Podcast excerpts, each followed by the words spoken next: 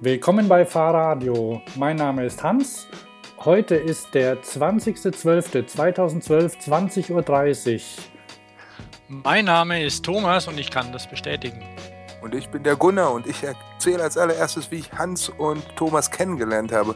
Es war Mitte der, 80, äh, Mitte der 90er Jahre und ein revolutionäres Zeitschriftenkonzept mit dem Namen Fit for Fun hatte bei mir die Story gekauft über Tretroller für Erwachsene. Ich begann also mit einer Recherche und bin über den DBA-Roller gestolpert, hinter dem sich Hans und Thomas äh, verbargen.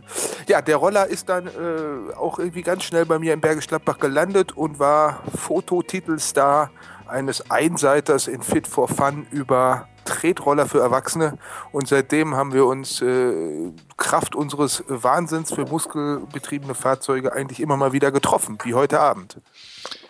Ganz genau so ist es. Das war eine gute Zusammenfassung, ja.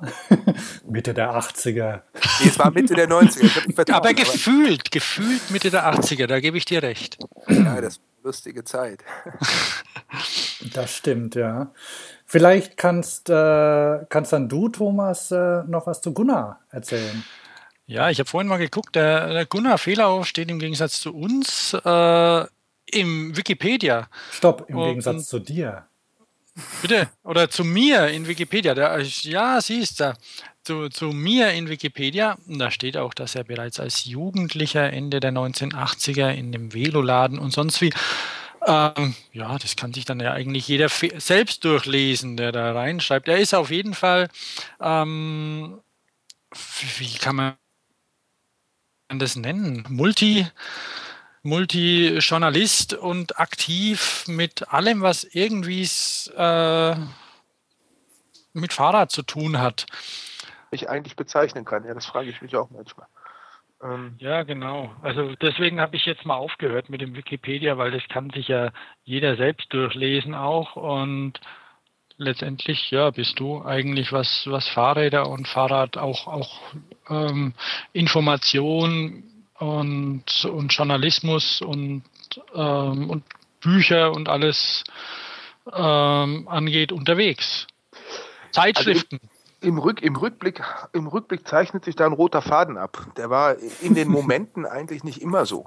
Also ich habe eigentlich angefangen, irgendwie Fahrrad ein bisschen so aus der Not heraus und elterliche Familienausflüge und irgendwie kein Bock auf Mofa und auch keine Erlaubnis dafür. Also das war wirklich äh, ganz klassisch, wie Mobilität ja immer anfängt mit Mangel dass man irgendwo hin will, wo was ist, was man da, wo man gerade äh, sich befindet, nicht hat. Und äh, habe das dann aber relativ früh, ich sag mal, tiefer durchdrungen und umfassender umkreist äh, als der eine oder ähm, und ja, bin dann dran hängen geblieben und habe äh, den Fluch und die Freude, dass der Hobby jetzt auch Beruf ist. Mir fällt ein, du warst ja auch mal bei Fahrradfirmen aktiv. Ja, ähm, das war. Unabhängig vom Journalismus. Das ist ein Ausreißer oder? Nö, überhaupt nicht. Also das meine ich mit umkreisen. Ich im Prinzip in den 80ern habe ich dieses Fahrradfahren benutzen, Spaß haben, erst mal jobben im Fahrradladen und dann Ende der 80er eben schon tiefer eingetaucht, selbst Rahmen gebaut im eben dann doch in der Ligerad-Szene, sage ich mal, legendären Veloladen mit am Aero Project gebastelt äh, oder gebaut und entwickelt. Äh, wir haben, mein Bruder ist dann ganz tief in diese TV-Speed-Szene, also auch Observer bei Weltrekorden gewesen und äh, also ab dem Punkt eigentlich sehr tief eingetaucht, dann die 90er Jahre quasi journalistisch verbracht, neben Abitur, neben Studium von ja, von Otto-Bild bis, bis die Zeit, von äh, wirklich äh, der normalen Bild bis zum Fachbuch, alles, was nicht bei drei auf dem Bau und eine Fahrradgeschichte brauchen konnte, habe ich auch irgendwie kontaktet. Ähm, und danach äh, habe ich im Prinzip, war ich drei Jahre bei Riese und Müller, habe dort die Unternehmenskommunikation und das Marketing geleitet, aufgebaut, initiiert, übernommen. Das war in dieser Gründungsphase so ein bisschen alles. Ähm, von dem dreien hatte zwei kurze Schlenker oder drei und habe mich dann 2003 äh, mit dem Pressedienst Fahrrad selbstständig gemacht und 2010 die Hauten ausgegründet, ähm, was man mal so klassische Lohntexterei nennen kann, und 2010 auch die, das Fasti-Magazin initiiert. Also im Rückblick ist das eigentlich alles ein guter roter Faden, aber in den Momenten waren das manchmal auch äh, ganz brüchige Sachen und manchmal auch äh, ganz, ganz Bauchentscheidungen. Mhm, mhm. Das mit dem PDF wird dann 10 nächstes Jahr schon. Ja, ja, ja, ja. Ist, äh, hier, steht drin, du hast, hier steht drin, du hast zwei, zwei Jungs. Ja, äh, neun und elf und äh, mehr Glück kann ich auch nicht ertragen. zwei, zwei Arme, zwei Ohren, zwei Kinder. Äh. Und was halten die davon? Wollen die Mofas? Nee, also die wollen, wenn irgendwas aus dem Fuhrpark von, von, von, von den Jedis bei Star Wars, das ist, ah, wenn es um Fahrzeuge geht, ganz hoch im Kurs. Äh, nee, Spaß beiseite. Ich, man muss immer, das ist ja immer so ein, so ein typisches Fahrradthema, ist ja so, mir macht das Spaß, äh, wie begeister ich da andere für äh, und der eine oder andere bleibt auf so einem missionarischen Ding auch hängen. Ähm, und äh, ein anderer sagt einfach, ich fahre Fahrrad, das heißt aber nicht, dass meine Frau das mögen muss oder meine Kinder und ich bin irgendwo so ein bisschen dazwischen. Ähm, also natürlich freue ich mich, wenn ich mit den Jungs eine Runde Mountainbike fahre. Ähm, umgekehrt finde ich das auch okay, wenn die da überhaupt keinen Bock drauf haben und irgendwie lieber Fußball spielen gehen. Also die sollen für sich die sollen für sich das entdecken, was für mich das Fahrradfahren ist. Und wenn es dann auch das Fahrradfahren ist, auch okay. Und wenn das für sie, keine Ahnung, äh, Halmer, Schach, äh, Gärtnern, Parcours, Fußball oder Frisbee ist, dann soll es das doch auch sein. Also da, das ist noch ergebnisoffen, ja, ja. aber äh, wir fahren schon auch zusammen Rad. Ich, Wobei ich persönlich anmerken möchte, ähm, Pferde finde ich nicht so interessant. Und und Fußball. Das sind, zwei, das sind zwei Sachen, um die ich vorsichtig versuche, meine Kinder herumzulavieren. Also wir, was, worum ich finde Fußball super, was ich unglaublich doof finde, sind irgendwie diese, äh, dieses am Wochenende auf Sportplätzen an, in Ortschaften mit grünen Ortsschildern meine Freizeit zu verbringen. Also ich bin. Äh, genau, aber das und, und das, äh, das habe ich bisher erfolgreich vermieden. Also ich will, ich will ja von jeher einen Fußballverein gründen einmal in der Woche vier Stunden einen kompletten Nachmittag Training hat. Jetzt eine Stunde Training, kleine Pause, ein Spiel, kein Trikot waschen. Ich bin hundertprozentig überzeugt, dass dieser Verein sofort rappel nicht getrieben von den Eltern, äh, Kindern, sondern getrieben von den Eltern, die sagen, super, Wochenende frei, Kind kann trotzdem kicken. Aber ja. ähm, irgendwie, man kann ja nicht alles machen. Insofern bleibt der Fußballverein äh, ein Hirngespinst. Aber ich kann dir sagen, das funktioniert, weil das gibt es nämlich seit, ich glaube, seit eineinhalb Jahren oder so bei uns. Der FC Tornado, mittlerweile auch mit FC Girl angeschlossen. Mhm. Und die machen sowas. Die spielen ähm, gegen ähnliche Vereine, glaube ich. Also die, die weigern sich in irgendwelche Ligen Mir geht es nicht um diesen Ligenkram. Mir geht es um die Zeitautonomie am Wochenende. Das sage ich ganz offen. Ja, ich ja, bin genau. einfach nicht bereit. Irgendwie, ich kann ungefähr einmal in der Woche ausschwimmen ja, und das opfer ich nicht für Barfude oder sonst was, sondern äh, da muss man sagen, es ist nicht drin. Also das geht nicht. Äh, Mache ich nicht. Und meine Frau, die sehen nicht. Insofern institutioneller Sport hochproblematisch. Okay, zum Sport kommen wir später. Aber ich äh, ähm, kann ich da gleich mal mit einschwenken mit dem, mit dem Fahrradfahren und der Familie, wenn wir schon dabei sind? Klar. Weil das Thema steht nämlich bei uns an und dann laufe ich in den hiesigen, größten und am besten sortierten Laden und kaufe mir ein Buch, dessen Cover mir nicht so gefällt, aber das wirklich toll ist, hat zufällig Gunnar Fehlau geschrieben. Zufällig mit Caspar Gebel zusammen. Das genau, genau. Und ja, da hatte ich schon mal einen heißen Tipp bekommen und dann dachte ich mir, jetzt ist es soweit, jetzt hole ich mir das Buch, blätter da durch, stimme mit den meisten Sachen überein und denke mir, Mensch, weil wir schaffen jetzt unser Auto ab und wollen wollen das endlich ohne, ohne alles erledigen. Und wie kommt man dann rum? Und dann gucke ich mir so ein Tandem an. Ein Tandem ist ja eine kritische Sache, aber ich dachte mir, ist das was für mich und meinen Buben für den Alltag? Also die Frage, ob ein Tandem kritisch ist, also da würde ich ja mich schon einhaken und würde sagen, das ist nur kritisch, wenn man das macht, obwohl man das nicht will. Ähm, und dann bist du mittendrin. Die Engländer sagen, it makes or breaks relationships. Also Tandems sind super, wenn man ein Tandem dahinstellt und die beiden, die fahren sollen, jetzt mal egal in welcher Konstellation die zueinander stehen. Und wenn die beide direkt zu da muss man nur gucken, wo die hinlaufen. Wenn die beide zum gleichen Lenker laufen, entweder nur zum hinteren oder zum vorderen, dann kann man als Zaungast sagen, jetzt wird's lustig. Und, äh, und als Beteiligter kann man sagen, jetzt wird's ernst. Ja, äh, weil es ist halt ein Ding, wo Verantwortung und Vertrauen ziemlich klar äh, verteilt sind. Und zwar auf zwei Ebenen. Ähm, das eine ist rein physisch, ist die Verantwortung relativ klar vorne, psychisch ist die ziemlich weit hinten. Ähm, dazu gibt es dann diesen zweiten Tandemspruch, äh, vorne lenkt, hinten denkt. Also, äh, was so viel sagt wie der Vordermann sorgt dafür, dass man an der nächsten Kreuzung in die richtige Richtung fährt und nicht vom LKW übergemangelt wird. Und der hintere bestimmt, wo es wirklich lang geht. Ähm, das kennt man von den Renntandems, äh, das kennt man aber auch aus ganz alltäglichen oder Reisesituationen, ist völlig klar. Der Hintermann hat den Überblick, wohin die Reise geht und der Vordermann sorgt dafür, dass es an der nächsten Kreuzung in die richtige Richtung geht. Ich, ich, hatte mal so ein, ich hatte zwei Tandem-Erlebnisse bisher in meinem Leben, weil du weißt vielleicht, dass mein Bruder und ich nie länger als 30 Kilometer gefahren sind, vielleicht am Stück mit einem Fahrrad. Oder lüge ich, Hansi? Äh, Hans? Also wir sind keine ja, Reiseradler. Lü Lügen ja. ist das falsche Wort. Also wir, wir haben, glaube ich, schon mal mehr Kilometer geschafft, aber so richtige Touren. Nee, nee. BMX und urban oder wie auch immer man das nennt. Also ich kann. mit dem Mountainbike ja. schon ein bisschen mehr, aber ähm, eigentlich die Tour war eigentlich so der Weg zum Berg. Und, äh, nur, nur dann, dann haben Hans und ich, irgendwann mal sind wir nach Rosenheim gefahren, haben uns ein Santana-Tandem geliehen, sind eine Runde gefahren und die Kette ist gerissen, weil sein Lieblingsfuß rechts meiner links ist. Irgendwann mal bin ich mit meiner Frau Tandem gefahren und den Berg runter ging so langsam. Ich wollte Schwung holen für nächsten, sie hat gebremst. Also es waren beides jetzt nicht so die prickelnden Erlebnisse. Also ich sag mal so, zumindest ist es schon mal, wenn man mit Santana einsteigt, kann man sagen, es, in der Regel liegt es dann nicht an der Technik. Ähm, Kette hin oder her, aber das zeigt natürlich ganz gut, man muss sich im wahrsten Sinne des Wortes synchronisieren. Also so bei Computern Schnittstellen zwischen Programmen.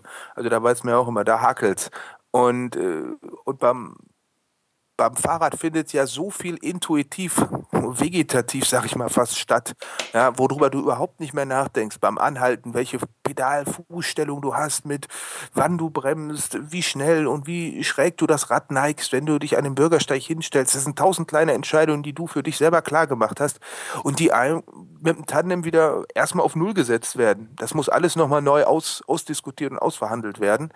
Und das sind das können halt sehr harmonische Koalitionsverhandlungen sein oder es können halt sehr hakelige sein.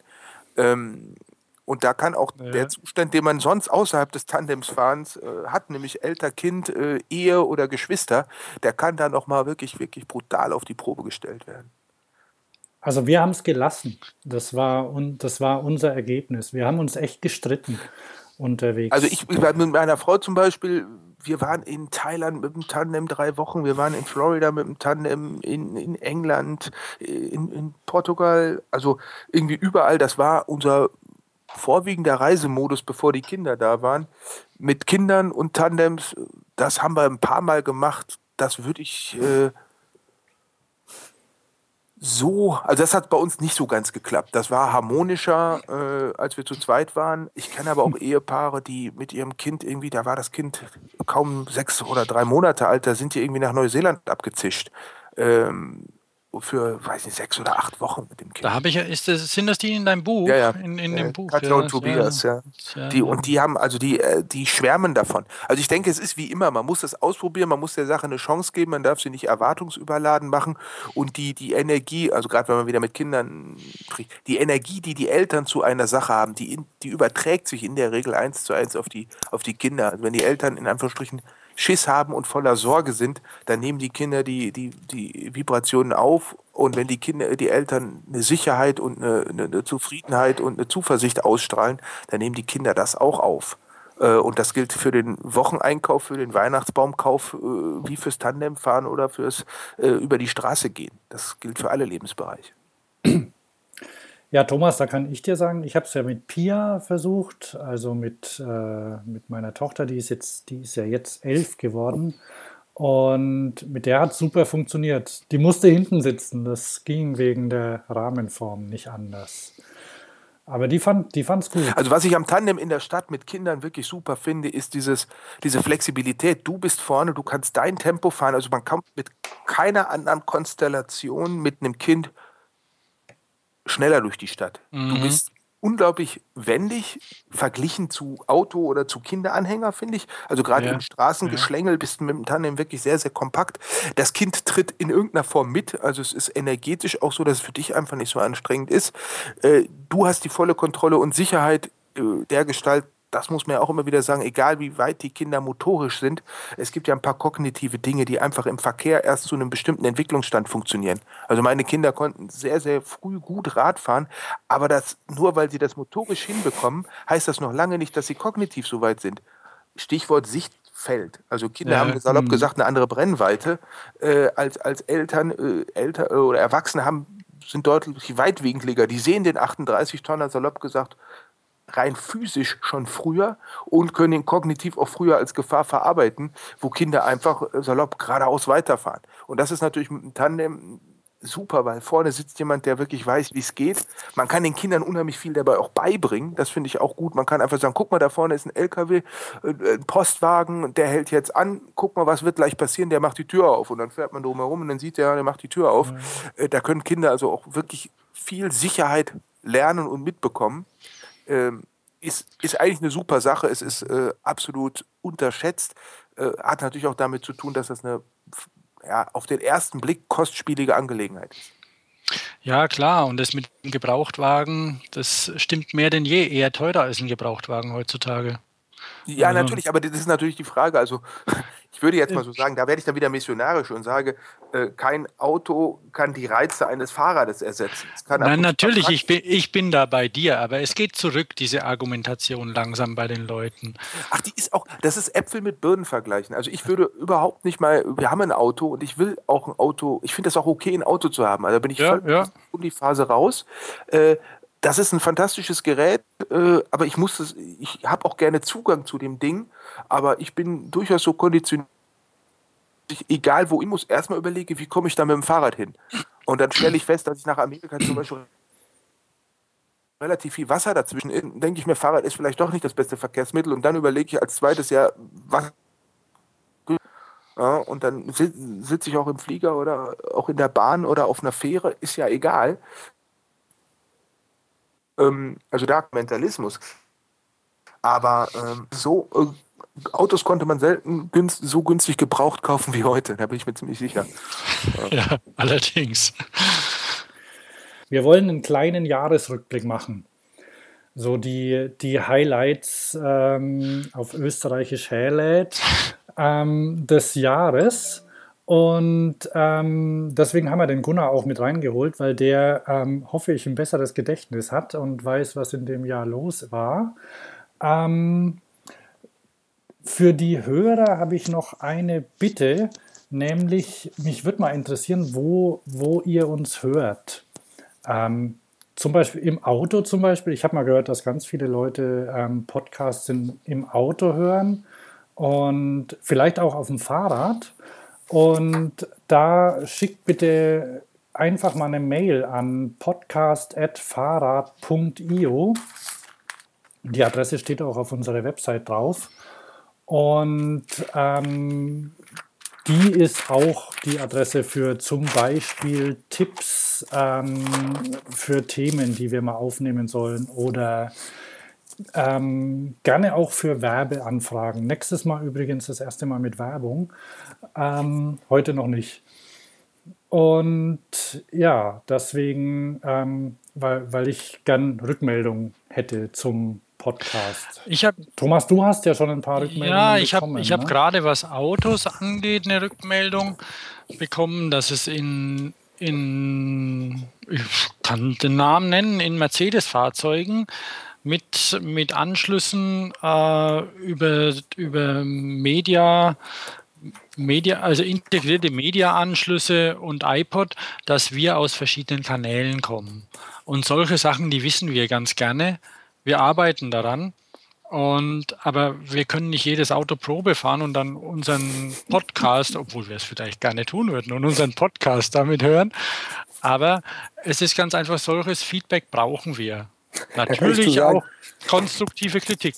Wenn ihr sagt, ihr wollt nicht alles Probe fahren, dann habe ich einen, einer meiner persönlichen Highlights dieses Jahres war ein Smart-Test, den, den ich gemacht habe. Und zwar, ich habe das Auto getestet, weil ich mir dachte, okay, wenn jetzt alle Autozeitschriften das Smart-Fahrrad testen werden, dann ist mal an der Zeit, dass eine Fahrradzeitschrift äh, den Smart testet und habe für, für, die, für die Abfahren vom VSF den Smart getestet. Mhm. Und das war schon sehr, sehr lustig, als wir die Anfrage an Mercedes stellten und die hörten ja, dass wir irgendwie nur, nur drei Ausgaben im Jahr erscheinen und nur, das heißt nur, äh, irgendwie 40.000 Auflage haben, haben sie gesagt, so unter 50.000 ist man so unterhalb der der, der Reizschwelle und haben uns da wirklich kalt abserviert.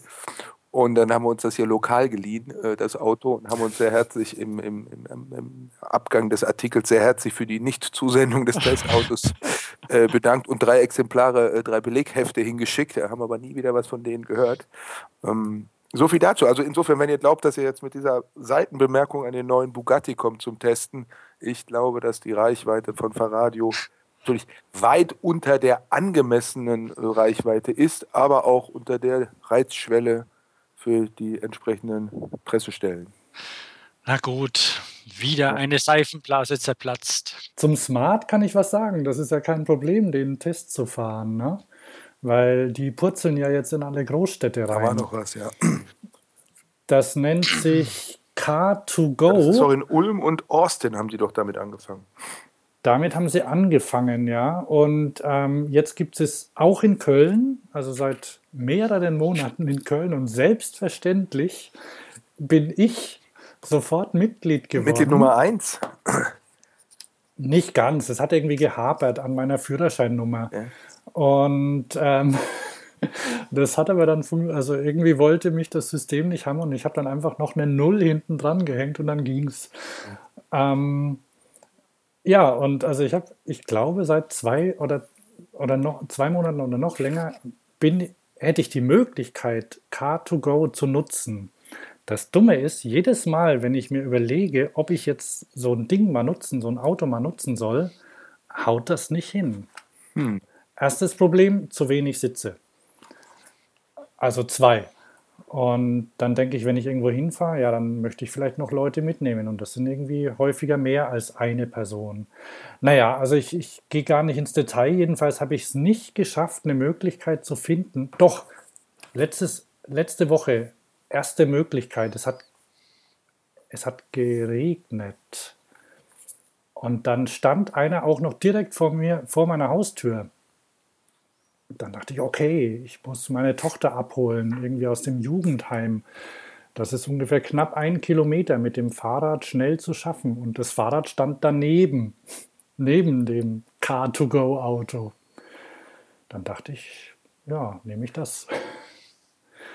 Man hat es wieder keine Chance gehabt. Also, ja, das Problem ist, man kann die einfach nehmen und damit losfahren. aber dann, wenn man irgendwo angekommen ist, muss man einen Parkplatz finden. Und dazu habe ich echt keine Lust. Aber die Parkplätze, wie ist es bei euch in Köln? parken die dann kostenfrei? Ja. An jedem öffentlichen Parkplatz? Ja. An ja. sich eine Riesensauerei. Ist bei uns in Stuttgart jetzt auch so. Wir bekommen 300 elektrische, ein paar fahren schon rum. Und Carsharing-Firmen kriegen ums Verrecken keine Parkplätze für Geld zu mieten. Während, ja. während Car2Go alle Parkplätze umsonst nutzen darf. Und solche Sachen, jetzt sind wir natürlich, ähm, die Stadt Stuttgart ist natürlich von, von der Automobilindustrie mehr als abhängig, würde ich mal sagen. Und deswegen machen die schon alles und drehen Töpfe dann nochmal um und benamen sie um, damit sie auch noch die, die Ladesäulen zahlen können, obwohl eigentlich das der Betreiber machen sollte. Aber dann, ja, und aber irgendwie ist es natürlich, ja, hier ein starkes Geben und Nehmen und man weiß nicht, was man davon halten soll. Aber die Umverteilung und es gibt ja auch andere Sachen, wo man, was jetzt Elektromobilität zum Beispiel angeht, wo da die Gelder hingehen und warum die unbedingt an große Autofirmen gehen müssen und warum sie nicht an kleine Startups gehen oder wenigstens mal an eine Fahrradfirma, die vielleicht dann in Gottes Namen ein E-Bike baut. Das kann man nicht unbedingt nachvollziehen. Kuna, was hältst, du, was hältst du davon? Na, ich meine, man kann das nachvollziehen, aber das entfernt sich halt sehr, sehr weit von dem eigentlichen Inhalt, um den es geht. Das ist ja, ja. ähnlich wie bei den Elite-Unis. Die Elite-Uni zeigt allem voran, dass sie schafft, Ausschreibungen so auszufüllen, dass sie besser dasteht als andere. Das sagt über die inhaltliche, das sagt zumindest so viel aus, man kann da aus, aus, aus Pferdemist keine Bratkartoffeln machen. Also da muss man schon zu den Besten gehören, dass man sich da äh, überhaupt auch eine Runde weiterkommt. Aber am Ende ist es natürlich ein, wahrscheinlich ein, eine Kombination aus wirklich dafür geeignet und in der Lage, äh, nach Ressourcen und jeder Art in der Lage zu sein, so einen Wettbewerb auch richtig zu betreuen. So, und das sind natürlich, äh, das ist das Terrain der Großindustrie solche Gelder abzufassen ja. und nicht das Terrain äh, mittelständischer Fahrradindustrie. Allein schon die, die Formulierung dieser, dieser, dieser Anträge, diese, die wenn, man eine, wenn man eine große Abteilung hat, die sowas bearbeiten kann, die die Sätze reinschreibt, die ankommen. Ganz genau. Wo man die Millionen locker macht. Die Reizworte finden und, und, und sowas. Also das ist, das ist Know-how auf ganz vielen Ebenen, was einfach äh, realistisch in so kleiner strukturierten Branchen wie der Fahrradbranche einfach nicht vorliegt. Wir, wir, wir, ich finde aber auch, der wenn man den Fokus darauf stellt, äh, zu sagen, Achtung, hier, da gehen jetzt die Gelder hin, ähm, der Bürger, wie es immer so schön heißt, und natürlich auch die Bürgerin, äh, um es einmal, aber bitte nur einmal in der Sendung sozusagen, ähm, der hat doch schon entschieden. Da draußen fahren grob und wirklich konservativ geschätzt eine Million E-Fahrräder rum. So. Eine Million Bürger haben schon gesagt, hey, das ist cool, das will ich haben, das benutze ich, ohne irgend, irgend, irgendeine Art von, von staatlicher Subvention. Null. Die haben es einfach gekauft, salopp gesagt, weil es geil ist, weil es irgendwie funktioniert, weil es die offenbar von dem, was es da gerade gibt, spannendste Lösung ist für sie. Ja. Äh, und dieses Jahr sind in Deutschland 3000 10.000 E-Autos, vielleicht 30.000 verkauft. Also keine 30, keine 30. Gunnar. So, das ist ja wirklich, und 10% davon stehen in Stuttgart hochsubventioniert herum. Äh, und, und irgendwie VCD hat letztens gesagt, dass von diesen Autos, ich glaube, irgendwie über drei Viertel sind, werden von Firmen gekauft, also Greenwashing, wo jemand sagt, wir stellen uns hier ein E-Auto als Firmenwagen hin, ach, weil wir dann irgendwie so unglaublich grün sind. Das heißt, äh, zurzeit straft der normale Autofahrer das E-Auto ab. Einfach. Ist im Querschnitt aus Kosten-Nutzen ähm, nicht völlig uninteressant. Und das ist, denke ich, das ist der, der, der Kernschlüssel, wenn man auf den Erfolg des E-Rades guckt. Ja, das ist nämlich hochgradig additiv. Ja, da, da, man verliert kaum etwas vom Fahrradfahren, was die meisten Leute als Verlust bezeichnen würden, und kriegt mit dem Motor unglaublich was dazu. Und wir reden jetzt nicht von uns Laktat-Junkies, wo Schwitzen elementarer Bestandteil äh, äh des Genussaspekts vom Fahrrad ist, sondern wo man sagt, äh, irgendwie ja, Schwitzen, dummerweise gehört das auch dazu. Ja?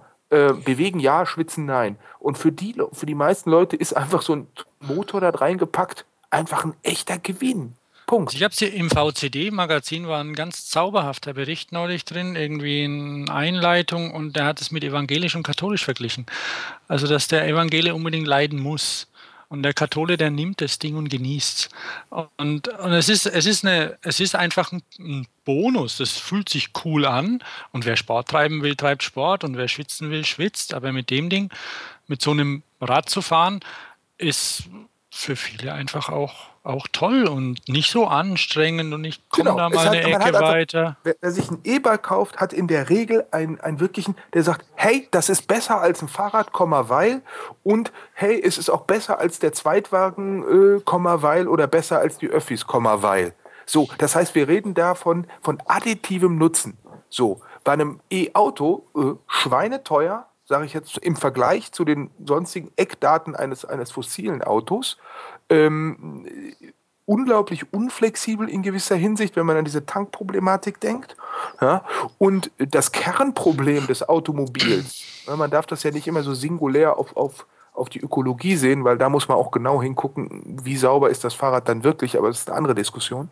Ähm, und das Kernproblem also hat, hat Hans ja vorhin gut beschrieben. Das Kernproblem ist, ja, super, wenn ich mit meinem E-Auto den Parkplatz suche. da suche ich keine Sekunde weniger oder äh, mehr, da suche ich genauso lang. Das heißt, die ganzen gesellschaftlichen Aspekte, die, äh, die das E-Bike auch attraktiv für die Gesellschaft machen und nicht nur für den Einzelnen, ist ja allem voran der Flächenbedarf, wenn es steht äh, und der Flächenbedarf, wenn es fährt. Das heißt, äh, die, die, Verkehr, die innenstädtischen Verkehrssituationen, die entspannen sich ja nicht dadurch, dass die Dinger nicht mehr knattern, sondern die entspannen sich salopp gesagt dadurch, dass sie entweder nicht mehr da sind oder kleiner sind. Und wenn man am Auto all das abbaut, was man nicht mehr unbedingt zwingend bei gutem Wetter in der Stadt braucht, dann kommt dabei was raus, was wir schon kennen. Das Ding heißt Fahrrad. Ähm, und, und, und mit ein bisschen Motor ist es dann eigentlich, äh, ist noch der Schweiß raus und die Welt ist in Ordnung. So, also die Leute haben, haben für sich ja schon entschieden, dass das ziemlich cool ist. Und ich weiß wirklich noch nicht, wie, wie das beim Auto, welche, welchen Twist das Auto nehmen soll, dass, äh, dass es im urbanen Raum für die Kurzstrecke bei gutem Wetter, sagen wir mal einfach, wieder eine solche Attraktivität bekommt. Also, also allein allein elektrisch funktioniert da nicht. Und Hans, du bist neulich den iMIF gefahren. Und ja. unabhängig, wie das Ding heißt, wie es aussieht, es ist einfach beim Auto diese, diese Sache, dass man einfach definitiv mal nicht dazu treten kann und ähm, Sachen mitnimmt, dass das Auto seit 100 Jahren gewohnt ist, so wie es ist. Also in den letzten 20 Jahren war es ja mehr, mehr, mehr, alles elektrisch und, und mit allem Pipapo. Jetzt, jetzt in den letzten Jahren wird dann jedes Jahr ein Auto 50 Kilo leichter. Das ändert nichts daran, dass es noch 1200 Kilo wiegt und eine gewisse Größe braucht oder hat einfach. Und, ähm, und diese, die, die Elektromobilität unglaublich aufwendig ist beim Auto, weil da viel mehr Parameter wichtig sind. Da muss gekühlt werden. Da ist ja dann, dann muss der Innenraum gekühlt werden, weil man sieht es ja am. Ja, aber da, da können wir, ja, da können wir jetzt und diese, so genau, und die, die Sachen, die, die muss auch, diese, die werden durch solche, durch solche millionenteuren Elektromobilitätsprojekte erforscht, statt dass man da ein bisschen anders rangeht. aber die, die Frage ja. hinter den Projekten ist doch am Ende, was will die Gesellschaft? Geht es darum, das Auto in äh, eine postfossile äh, Gesellschaft zu überführen? Oder geht es darum, ganz, ich sag mal salopp, äh, positionsfrei zu sagen, wie erhalten wir Mobilität? So. Ich glaub, äh, und wenn wir ähm, auf Letztgenanntes tun, dann hat, haben zumindest schon eine Million Menschen sehr klar gesagt, was sie ziemlich spannend finden, äh, dass sie es ohne jede finanzielle Anreize, ähm, und dann sind wir gleich mitten in einem Highlight des Jahresrückblicks, ähm, ohne irgendwelche finanziellen Anreize haben die das schon gekauft. Hm? Und äh, das eins der Jahreshighlights ist eben die 1%-Regel, dass sie äh, für Dienstwagen, dass sie jetzt auch für Dienstfahrräder gilt das ist ein epochaler Schritt. Also das ist, äh, das ist eine, also ist unglaublich, was das für äh, ein, ein, ein, Statement und für eine, für eine Wirkung und für eine Würdigung des Fahrrades ist. Das können wir uns noch gar nicht ausmalen, was das in aller Konsequenz bedeutet. Das bedeutet, dass ähm, du dir statt eine statt einem gehobenen Mittelklasse-Auto auch ein Carbon-Fahrrad als Dienstfahrzeug zulegen kannst. Genau, das heißt, dass dein Arbeitgeber sagen kann, hier, du kriegst jetzt kein Auto mehr, sondern du kannst ein Fahrrad haben und du zahlst ein, diese berühmte 1% im Monat und kannst das Ding dann halt auch beliebig privat nutzen.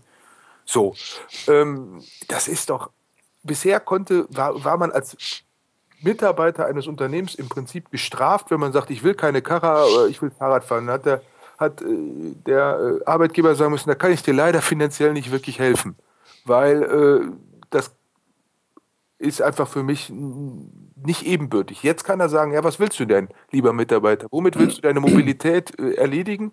Ja, und dann sagt er halt, ja, mit so einem schönen Viergelenker mit 150 mm Federweg und äh, Upside-Down-Gabel und äh, gib ihm, damit will ich zur Arbeit radeln und dann wird der Justiziar der Firma noch sagen, und das wird wirklich eine spannende Frage, müssen Diensträder legal sein nach StVZO oder, ne, oder StVO äh, oder nicht? Das wird sehr, sehr spannend. Ähm, aber das ist jetzt mal nachgeschaltet. Es gibt ja auch sehr schöne Alltagsräder, wo alles dran ist, was der Gesetzgeber verlangt und die trotzdem eine Menge Spaß machen. Aber auf einmal können solche Räder, mit denen man dann just äh, natürlich nach der 1%-Regel auch völlig legitim den Sommerurlaub bestreiten kann. Also da, da können Leute auf einmal wirklich wirklich in Anführungsstrichen auf Firmenkosten extrem schöne Räder fahren.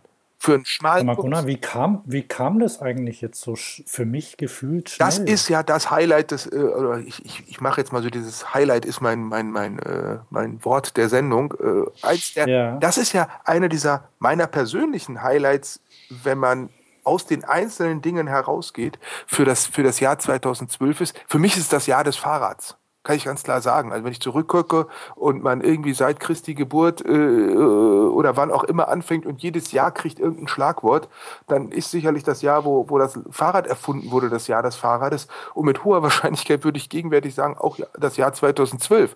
Ähm, denn diese unglaublich vielen Stellen, wo Fahrrad auf einmal hochploppt und eine gesellschaftliche, politische, aber auch fiskalische Selbstverständlichkeit wird, das ist eine Häufung, wie ich sie und ich bewege mich daher seit deutlich über 20 Jahren, schon journalistisch äh, seit 20 Jahren im Thema Fahrrad äh, und, und, und sonst auch über 25 Jahre, wo ich sage, das habe ich noch nicht erlebt. Das ist, das ja. sind so Dinge wie, ähm, wie diese äh, Gleichbehandlung. Das sind aber auch so Dinge, habe ich habe hier ein paar Zeitungsartikel vorliegen. Heute, heute, welches Datum haben wir? Nee, gestern im, im Göttinger Tagelblatt Rät, Ra, Geld für Radschnellweg. Erstes Projekt Elektromobilität genehmigt.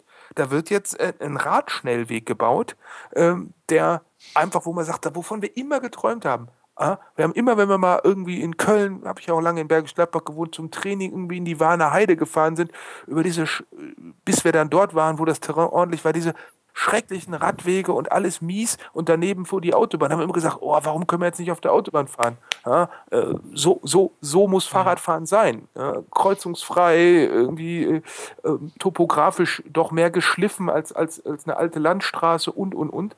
Und sowas kommt jetzt. Das waren Dinge, die waren vor zwei, drei Jahren politisch nicht diskutierbar weil einfach äh, dann sofort das, das Totschlagargument irgendwie, Achtung, wollt ihr was gegen die Autos tun? Äh, jeder siebte Arbeitsplatz und so geleiert wurde. Heute fraktionsübergreifend sagen die Leute, ja, ich habe auch gerade wieder 20 Minuten Parkplatz gesucht, wir müssen irgendwas tun. Dann sagt die Finanz, äh, der Kämmerer oder die, die Finanzsituation äh, der jeweiligen politischen oder ähm, der jeweiligen Institution sagt, hey, Entschuldigung, egal was wir tun, aber kosten darf es eigentlich nichts. Ähm, und dann kommen die Leute, aus so einer Mischung von Vernunft, erlebt, äh, sa äh, finanziellen Sachzwängen und sagen, womit erreichen wir sehr, sehr viel? Und dann kommen sie alle darauf zu sagen, ja, Fahrrad. Das ist relativ billig. Also ein Kilometer Radweg kostet nichts verglichen gegenüber einem Kilometer Umgehungsstraße. Äh, und jeder Radfahrer, der nicht mehr im Auto sitzt, äh, der macht die Sache auch für die verbliebenen Autofahrer bequemer. Äh, also es entsteht da ein, ein, ein, ein Bild und eine Gesamtstimmung, die aus diesem klassischen Lagerdenken längst rausgebröckelt ist äh, und man mittlerweile sich dem Fahrrad einfach auf den unterschiedlichsten Ebenen sehr, sehr positiv nähert. Das ist spannend. Ja, oder hier ein anderer Artikel bei euch aus der Gegend vom 21. August, Kölner Stadtanzeiger, Bergisches Land, gerü äh, gerüttelt und äh, durchgeschüttelt, äh, immer mehr Radwege im Bergischen Land irgendwie äh, von schlechter Qualität. Also vor ein paar Jahren mhm. hieß es noch, ey, Radfahrer, haut ab auf den Radweg mit euch. Und jetzt ist das ein einseitiger Artikel, äh, ein Doppelseiter, äh, wo es darum geht, äh, wie ist die Situation ähm, äh, auf den Radwegen, wie ist die Rechtslage mit einem Interview von, vom Roland Huhn vom ADFC, der dann sagt, hey, ihr müsst den nicht benutzen. So, so und so sind die Regeln. Ja? Ähm, also es ist ganz, ganz spannend. Äh, wirklich ein, ein Doppelseiter, der ein, ein, ein, ein ein dermaßen Rückenwind fürs Fahrrad ist und eine dermaßen Brandmarkung der, der schlechten Situation, äh, das hat so ein, so ein, so ein von Braunheimisches, äh, nicht der Schwule ist pervers, sondern die Situation, in der er lebt. Ja, wo ich sage, nicht der Aber Radfahrer ist fies, sondern die Situation, unter der er Fahrrad fahren muss, ist fies. Ja, und, und das ist spannend, das hat es vor Jahren nicht gegeben. In, in, in da, da könnten wir jetzt sagen, oh schade, jetzt, haben wir, jetzt, ist, jetzt, jetzt sind wir nicht mehr allein in der Avantgarde. Ne? Ähm, aber ich, ich glaube, also gerade durch also da, da, da spielen ja ganz viele Faktoren zusammen. Zum Beispiel auch, dass Leute, äh, dass, dass viele Leute gar nicht ja, weniger, weniger verdienen zum Beispiel um, ähm, und sich kein Auto leisten können oder wollen. Das stimmt aber so nicht. Ähm, also ich meine, meine nee, nee, nee, das, äh, oder, oder, oder doch irgendwie denken, warum, warum brauche ich das? Dann gibt es ja so das, äh, das Benzingemecker. Aber ich will jetzt nicht auf eines, ich will sagen, dass irgendwie mehrere ähm, Punkte zusammenkommen und das zum Beispiel das mit dem mit dem E-Bike, also ähm, mich fragt, wenn ich mit meinem Lastenrad unterwegs bin, irgendwie jeder zweite, ob da ein Motor drin ist, zum Beispiel, weil, weil die wissen, das geht und dann sagen sie, boah, kürzlich bin ich eins gefahren und so. Das ist einfach, die, wie du gesagt hast, so, so so ein E-Bike ist, ist einfach klasse. Ne? Damit können, da, das macht jedem Spaß und jeder, der drauf sitzt, der merkt, dass das was ist und nicht nur für Omas. Das Thema ist ja auch Und- durch. Also wer von uns habt ihr Und dann, und dann, dann gibt es so langsam so, so eine kritische Masse, ohne dass dazu am Freitag 20 Leute durch die Kölner Innenstadt fahren müssen. Ne? Die, die kommt irgendwie von alleine Nee, die setzt sich, die Und- setzt sich auch modular zusammen. Also, und drückt auf die Straße. Und da gibt es irgendwie keine, da gibt's keine Freaks oder so, irgendwie, die das machen, sondern das sind einfach Leute, die das machen, ohne äh, einfach aus persönlichen Gründen ähm, aufs Fahrrad steigen. Ne? Gut. An, Und, und das, das kommt irgendwie dann vielleicht zusammen mit, ähm, ja, mit, den, mit, mit politischen Gründen. Ich, ich kenne jetzt keinen, ähm, äh, ich, ich kenne kenn die politische Arbeit nicht, nicht gut genug, um zu wissen, wann man was durchbringt. Aber wenn, wenn Sachen weniger Geld kosten und einen ähnlichen Effekt haben als äh, Lösungen, die mehr kosten, dann ist das, glaube ich, im Moment eine ganz, äh, dann, dann kommen die im Moment, glaube ich, ganz gut das durch. sagt man aber nicht, wenn man aus Stuttgart kommt, oder? Ja Ähm, gut, in, in Stuttgart ist es ja so, das ist, ist ein bisschen ein Highlight auch für mich des Jahres, dass wir zwar, also dass wir, dass wir einen grünen OB haben. Und wir hatten ja, haben ja schon jetzt etwas länger eine grüne Landesregierung und jetzt auch noch einen grünen OB und alles mal unabhängig von Stuttgart 21, das ja wahrscheinlich 300 Milliarden jetzt doch irgendwie kostet, wenn die Bahn mal rausrückt mit den echten Preisen. Aber ähm, es tut sich schon jetzt ein bisschen was und ich würde mir wünschen, auch wenn der Herr Kuhn jetzt nicht mein Lieblingsgrüner ist, ähm, vielleicht wird das noch, weiß ich nicht, aber ich würde, ich hoffe, dass, dass sich da ein bisschen was tut. Sie haben schon angefangen mit, mit Shared Space Areas, die allerdings fürs weil es schlecht beschildert und schlecht irgendwie dargestellt ist, mittlerweile eigentlich so für, für, die, für die Landkreise als Parkplatz benutzt werden. Niemand weiß, Shared Space, okay, hier parke ich. Und da muss noch ein bisschen ähm, auch sensibilisiert werden, aber es fängt sogar hier in Stuttgart langsam an, obwohl die Automobilindustrie hier stark ist. Und okay, Daimler kann endlich E-Bikes liefern und ähm, Smart E-Bikes und auch da wird umgedacht und auch Geld verdienen zu wollen mit, mit Fahrrädern oder Geld verdienen zu wollen mit Fahrrädern und E-Bikes ist legitim, finde ich. Und dann darf das auch Daimler und darf das von mir aus auch BMW machen und jeder, der möchte. Hauptsache, die Dinger sind cool und es ist eine gewisse Gleichberechtigung da. Ja, und Hauptsache, sie funktionieren auch ein bisschen. Das ich Auch das wäre natürlich nicht schlecht. Wobei es da nicht schadet, wenn die Automobilindustrie ihre Prozesse ein bisschen einbringt, weil bei Fahrrädern ist es ja oft so gewesen, es wird langsam besser, dass der Kunde testet. Und diese Mentalität von, diese Mentalität von die Autofahrer haben, dass wirklich jeder, jeder Pups und jede, jede, äh, jede kleine, jeder kleine Mangel angeprangert wird beim Autohersteller und, und der Autobild. Das ist bei, Fahrrad, bei Fahrrädern nicht so. Da wird sehr viel hingenommen auch. Und das ist Ja, ein das, Stück. also das, das, das ist eine ganz heiße Diskussion aus mehrerlei Hinsicht, weil ich glaube, man kann diese beiden Fahrzeuge oder, oder Fortbewegungsmittel auch äh, in, in vielerlei Hinsicht überhaupt nicht vergleichen. Ähm, und da können beide von beiden lernen. Das muss man auch ganz klar sagen. Ähm, und insofern, ich glaube auch, dass man dieses Lagerding überhaupt, also da bin ich, äh, da bin ich durch mit. Also ähm, E-Bike soll der bauen, der es kann. Äh, und, und, und der Markt wird auch einiges dazu zeigen, wer kann und wer nicht kann. Ja, Ähm, Und äh, es ist für die, natürlich für die Fahrradbranche ist es natürlich spannend, ob sie weiter der ist, der das Thema bestimmt. Für den, für den Kunden äh, ist das vielleicht erstmal zweitrangig. Er will erstmal eine Mobilitätslösung, er will da so ein Ding haben und äh, im zweiten Schritt guckt er vielleicht drauf, was auf seinem Oberrohr dann steht oder äh, Unterrohr, wie auch immer. Ähm, also das ist, glaube ich, gar nicht so entscheidend. Äh, auch für das Phänomen ist es gar nicht so entscheidend. Nee, das ist es nicht. Und, und Daimler baut ja weder die Fahrräder selbst noch bauen sie die Roller selbst. Ähm, die machen das mit jemand, der da mehr Erfahrung hat, finde ich an sich auch in Ordnung auch. Und da wird sich dann zeigen, der, der Kunde kann das machen, wenn wer dann Geld hat, wenn die Werbung funktioniert, wenn die Produkte tatsächlich funktionieren, wenn es keinen Ärger gibt, dann hat auf jeden Fall der Kunde gewonnen. Und die Fahrradindustrie und die Fahrradbauer, das wird sich dann zeigen, wie die damit klarkommen. Genau. Das ist Wettbewerb, das ist an sich okay. Da sind wir, sind wir auf Linie. In meiner Liste bin ich ähm, so bei der, beim Punkt Technik und Design angekommen. Ähm, habt ihr so, so eure, eure Lieblings- oder so, so ähm,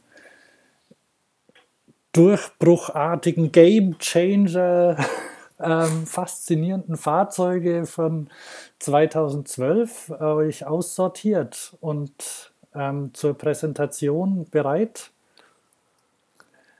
Gibt es irgendwelche Lieblingsfahrräder, die ihr habt oder, oder Fahrzeuge, von denen ihr meint, dass das ist neu, anders, schick?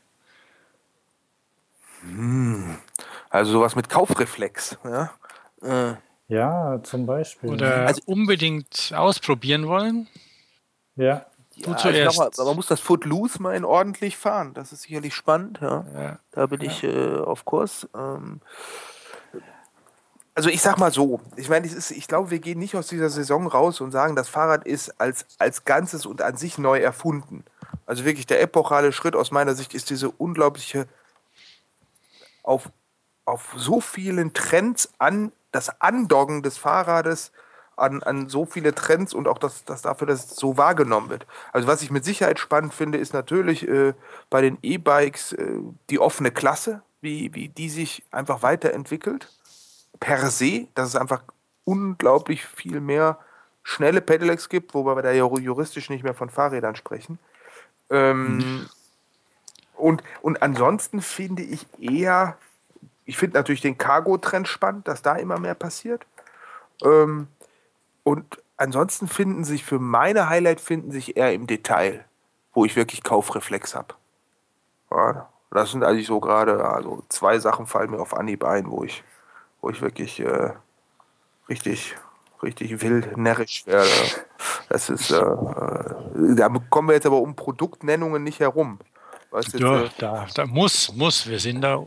Hier, hier, hier werden Produkte genannt. Okay, wenn hier Produkte genannt werden, würde ich jetzt für mich persönlich erstmal als Kaufre mit Kaufreflex zwei Sachen nennen. Das eine ist der, der Luxus-Scheinwerfer von, von, von Buscho Müller. Also, das ist so äh, das Ende der Akku-Ära auch beim Mountainbiken für mich. Ähm, und das zweite ist die XX1 von SRAM. Ähm, einfach elf Gänge, irgendwie vorne nur noch ein Kettenblatt, alles leichter und trotzdem das Spektrum, was man braucht. Also das ist wirklich so äh, perfekt werden die Dinge, wenn man nichts mehr kürzen kann. Äh, also das finde ich, äh, ich bin die bisher zwar erst einmal gefahren, aber immerhin. Und äh, mit dem Luxus bin ich auch noch nicht so viel gefahren, dass ich jetzt äh, alle Details sagen kann, aber allein die Eckdaten bei beiden Produkten, da muss ich sagen, so soll es sein. Also wird der, wird der vom Dynamo Den gibt es auch in der E-Bike-Variante, aber letztlich in, in aller Kürze. Das Ding hat halt 70 Lux. Das ist etwas salopp gesagt das, was früher irgendwie so ein Fiat 500 Scheinwerfer hatte. Also damit ist man wirklich in der, als, als radelnder Radfahrer in der Nacht wirklich völlig emanzipiert und, und, und, und gleichberechtigt. Hat eine, eine Aufblendfunktion, dass man halt nochmal 20 Lux dazu packen kann. Das Ganze mit irgendwie einer Fern, mit einem, mit einem Druckknopf am, am, Lenker, also sicher. An dem Ding ist direkt die USB-Buchse äh, mit einem Pufferakku. Das heißt, ich kann bei der Fahrt was auch immer für ein Device äh, ja. laden oder äh, Energie, also akkuschonender betreiben. Das ist ein Burner. Ja, und nee, Busch und, Müller, Busch und Müller hat da ganz schön was gemacht, vor allem ergonomisch, weil diese Einschaltfunktion bei den Busch und Müller Scheinwerfern, die war schon dämlich. Hinten ja, irgendwie ist, rumdrehen und so ähm, irgendwie nicht logisch. Also in dem Mapping war, war noch Luft nach oben, das ist ganz klar. aber äh, ich habe es ein bisschen undiplomatisch ausgedrückt, entschuldige. Nee, ist ja völlig okay. Ich will ja mal sagen, aber ich bewerte ja irgendwie, äh, ja. so Scheinwerfer bewerte ich ja allem daran. Erstmal, Radfahren im Dunkeln war bisher einfach, man hat zu zu dieser ohnehin, im, jetzt im öffentlichen Raum, im, im Straßenverkehr, zu der Verletzlichkeit, die man schon wegen fehlenden Bleches hat äh, und, und der, der mangelnden äh, Durchsetzungskraft, weil man einfach nicht so schnell hochbeschleunigen kann, hat man noch so dieses Ich werde nicht gesehen Ding dazu bekommen. Was einen einfach immer mit dieser latenten Angst versorgt hat, sehen die mich hier alle überhaupt? Und mit dem Ding ist einfach, das hat auch, und das ist entscheidend, das hat ja nicht nur einfach 70 Lux, sondern das hat ja auch ein richtig großes äh, Lichtfeld, also der, ich sag mal, das Areal, was da mit 70 Lux durchgepustet wird, das ist einfach richtig satt und groß und fett. Äh, also da, da entgeht mir als Radfahrer nichts mehr und ich werde gesehen, ich jetzt persönlich äh, tut zwar echt weh an der Kasse das Ding, aber äh, auf der Piste glaube ich, dass es einem wirklich einen richtigen Sack voll Sicherheit gibt und einen, einen Sack voll einfach, ich sehe und werde gesehen. Äh, ja. Und dann noch das Ganze mit irgendwie dabei iPhone laden, finde ich geil.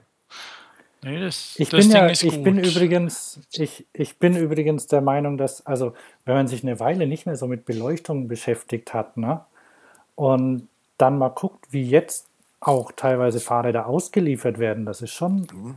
das ist schon was anderes. Da gab es vor ein paar da gab's Jahren, vor so ein paar ne? Wochen einen ganz, ganz traurigen äh, äh, Zeitschriftenartikel zu, ja. Ähm, es gab auch vor ein paar Wochen vom, von Hans-Heinrich Pardey, glaube ich, einen Artikel in der FAZ. Ja, nee, über den sprechen wir nicht. Das ist, äh ja, aber, aber der hat auch gemerkt, dass, dass, dass, der, dass der größte äh, Fortschritt eigentlich so in den letzten Jahren war, dass, die, dass mittlerweile die Fahrräder alle Nabendynamos haben. Also die, oder nicht alle, aber so. so ja, man kann das meisten, verkürzen. So du kann, man kann das ganz klar verkürzen. Dass ein Fahrrad ohne Nabendynamo ist faktisch unverkäuflich. Also entweder das Ding, entweder es hat keine Beleuchtung und wenn es Beleuchtung hat, dann gibt es eigentlich nur noch einen einzigen, zwei, zwei, zwei einzige Gründe, zwei einzige Gründe, warum es einen Seitenläufer-Dynamo haben kann. Das eine ist ein absolutes Preisargument, dass da jemand die letzten Container Seitenläufer gekauft hat äh, die immer noch billiger sind als der billigste Nabendynamo auf diesem Planeten. Und das zweite kann irgend so ein Tuning-Ding sein, weil natürlich irgendwie eine, eine super leichte Carbonnarbe mit einem ganz leichten Seitenläufer ist halt irgendwie immer noch ein paar Gramm leichter als, äh, als ein durchgetunter Nabendynamo, auch, auch wenn das dann irgendwie kein wirkliches Licht mehr macht. Also ja, ja, ein Rad ohne Nabendynamo ist unverkäuflich. Und das ist sicherlich eine ja. Errungenschaft der letzten Jahre. Äh, und das gleiche haben wir jetzt auch mit LED. Also ich meine, sind wir doch mal ehrlich. Ein Fahrrad, das nicht ein ordentlichen Nabendynamo, das nehme ich nicht ernst. Also das empfehle ich weder meiner Mutter noch meiner Schwiegermutter. Ja, also das empfehle ich einfach keinen. Auf Start ziehen sie keine 4000 Euro also Hausaufgaben ja. nicht gemacht. Die, die, gehen nämlich auch, die gehen nämlich auch, und jetzt wieder der strapazierte Autovergleich, die gehen nämlich langsam in die Richtung, weil die, da muss man sich nicht um durchgebrannte Birnchen kümmern. Und bei dem, ich habe im Frühjahr habe ich am, am Hollandrad meiner Frau eine, eine Aufrüstaktion für 100, 180 oder ich glaube fast 200 Euro waren es. Ähm, durchgeführt, neuer Nabendynamo und eine ähm, ich glaube, hinten auch eine neue Lampe. Ähm, vorne eine neue, eine neue Leuchte mit, die sich auch noch automatisch einschaltet. Ja, das ist aber alles und das, das gibt es einfach also im Laden. Standard. Ja, also da, da war ich, ich, ich war ganz überrascht. Ich habe gesagt, ich will eine ordentliche Nabendynamo mit einer Bremse, die nicht vom Sturmy Archer ist. Und ähm, dann hat er gesagt, ja, okay, bauen wir ein. Und bei der Lampe haben wir dann geguckt und hat er gemeint, hier, soll sie sich von alleine einschalten oder nicht? Dann habe ich gemeint, klar soll sie das. Mit welcher Selbstverständlichkeit eigentlich die Räder jetzt Nabendynamos haben, ja. wenn ich über Licht nachdenke, das ist völlig klar. Also selbst mein neues Rennrad habe ich jetzt, oder mein altes Titan-Rennrad, äh, habe ich jetzt umrüsten lassen auf Scheibenbremsen ja, und habe das äh, direkt vorne mit Nabendynamo eingespeicht äh, oder den Laufradsatz bestellt, weil es völlig klar ist, ich fahre sowieso so oft auch im Dunkeln. Ähm, warum soll ich dann überhaupt noch irgendwie äh, da eine normale Narbe drin haben? Ist mir doch völlig egal, wenn das Rad 400 Gramm mehr wiegt. Ich fahre ja irgendwie super. Ja? Und auch fürs Mountainbike ja, habe ich einen Laufradsatz äh, mit Nabendynamik. Und wenn du Podcasts hören willst, ne, dann kannst du gleich dein iPhone mitladen. Ich wollte es nicht sagen. wie gesagt, es gab auch einen Artikel äh, darüber, wie schlecht denn Fahrradbeleuchtung sei und äh, in den Details war einfach offenkundig, dass das so den Techniken von vor 15 oder 20 Jahren dokumentiert. Ähm, und das ist natürlich schade, wenn irgendwie Leute äh, nicht mitbekommen, was da Fantastisches passiert ist. Man kann sich sicherlich darüber ja. unterhalten, ob das alles, äh, welche, also dass das alles auch Geld kostet und äh, ob das denn zu viel oder zu wenig Geld sei, was dann gute Beleuchtung kostet. Äh, aber zu negieren, dass es einfach mittlerweile echt Beleuchtung gibt, die funktioniert und auch zuverlässig und auch irgendwie technisch auf, auf Ballhöhe 2013, äh, das würde ich sagen, das ist einfach äh, wirklich Verkennung der Realität. Ich weiß gar nicht, ob es im Baumarkt noch Räder ohne gibt.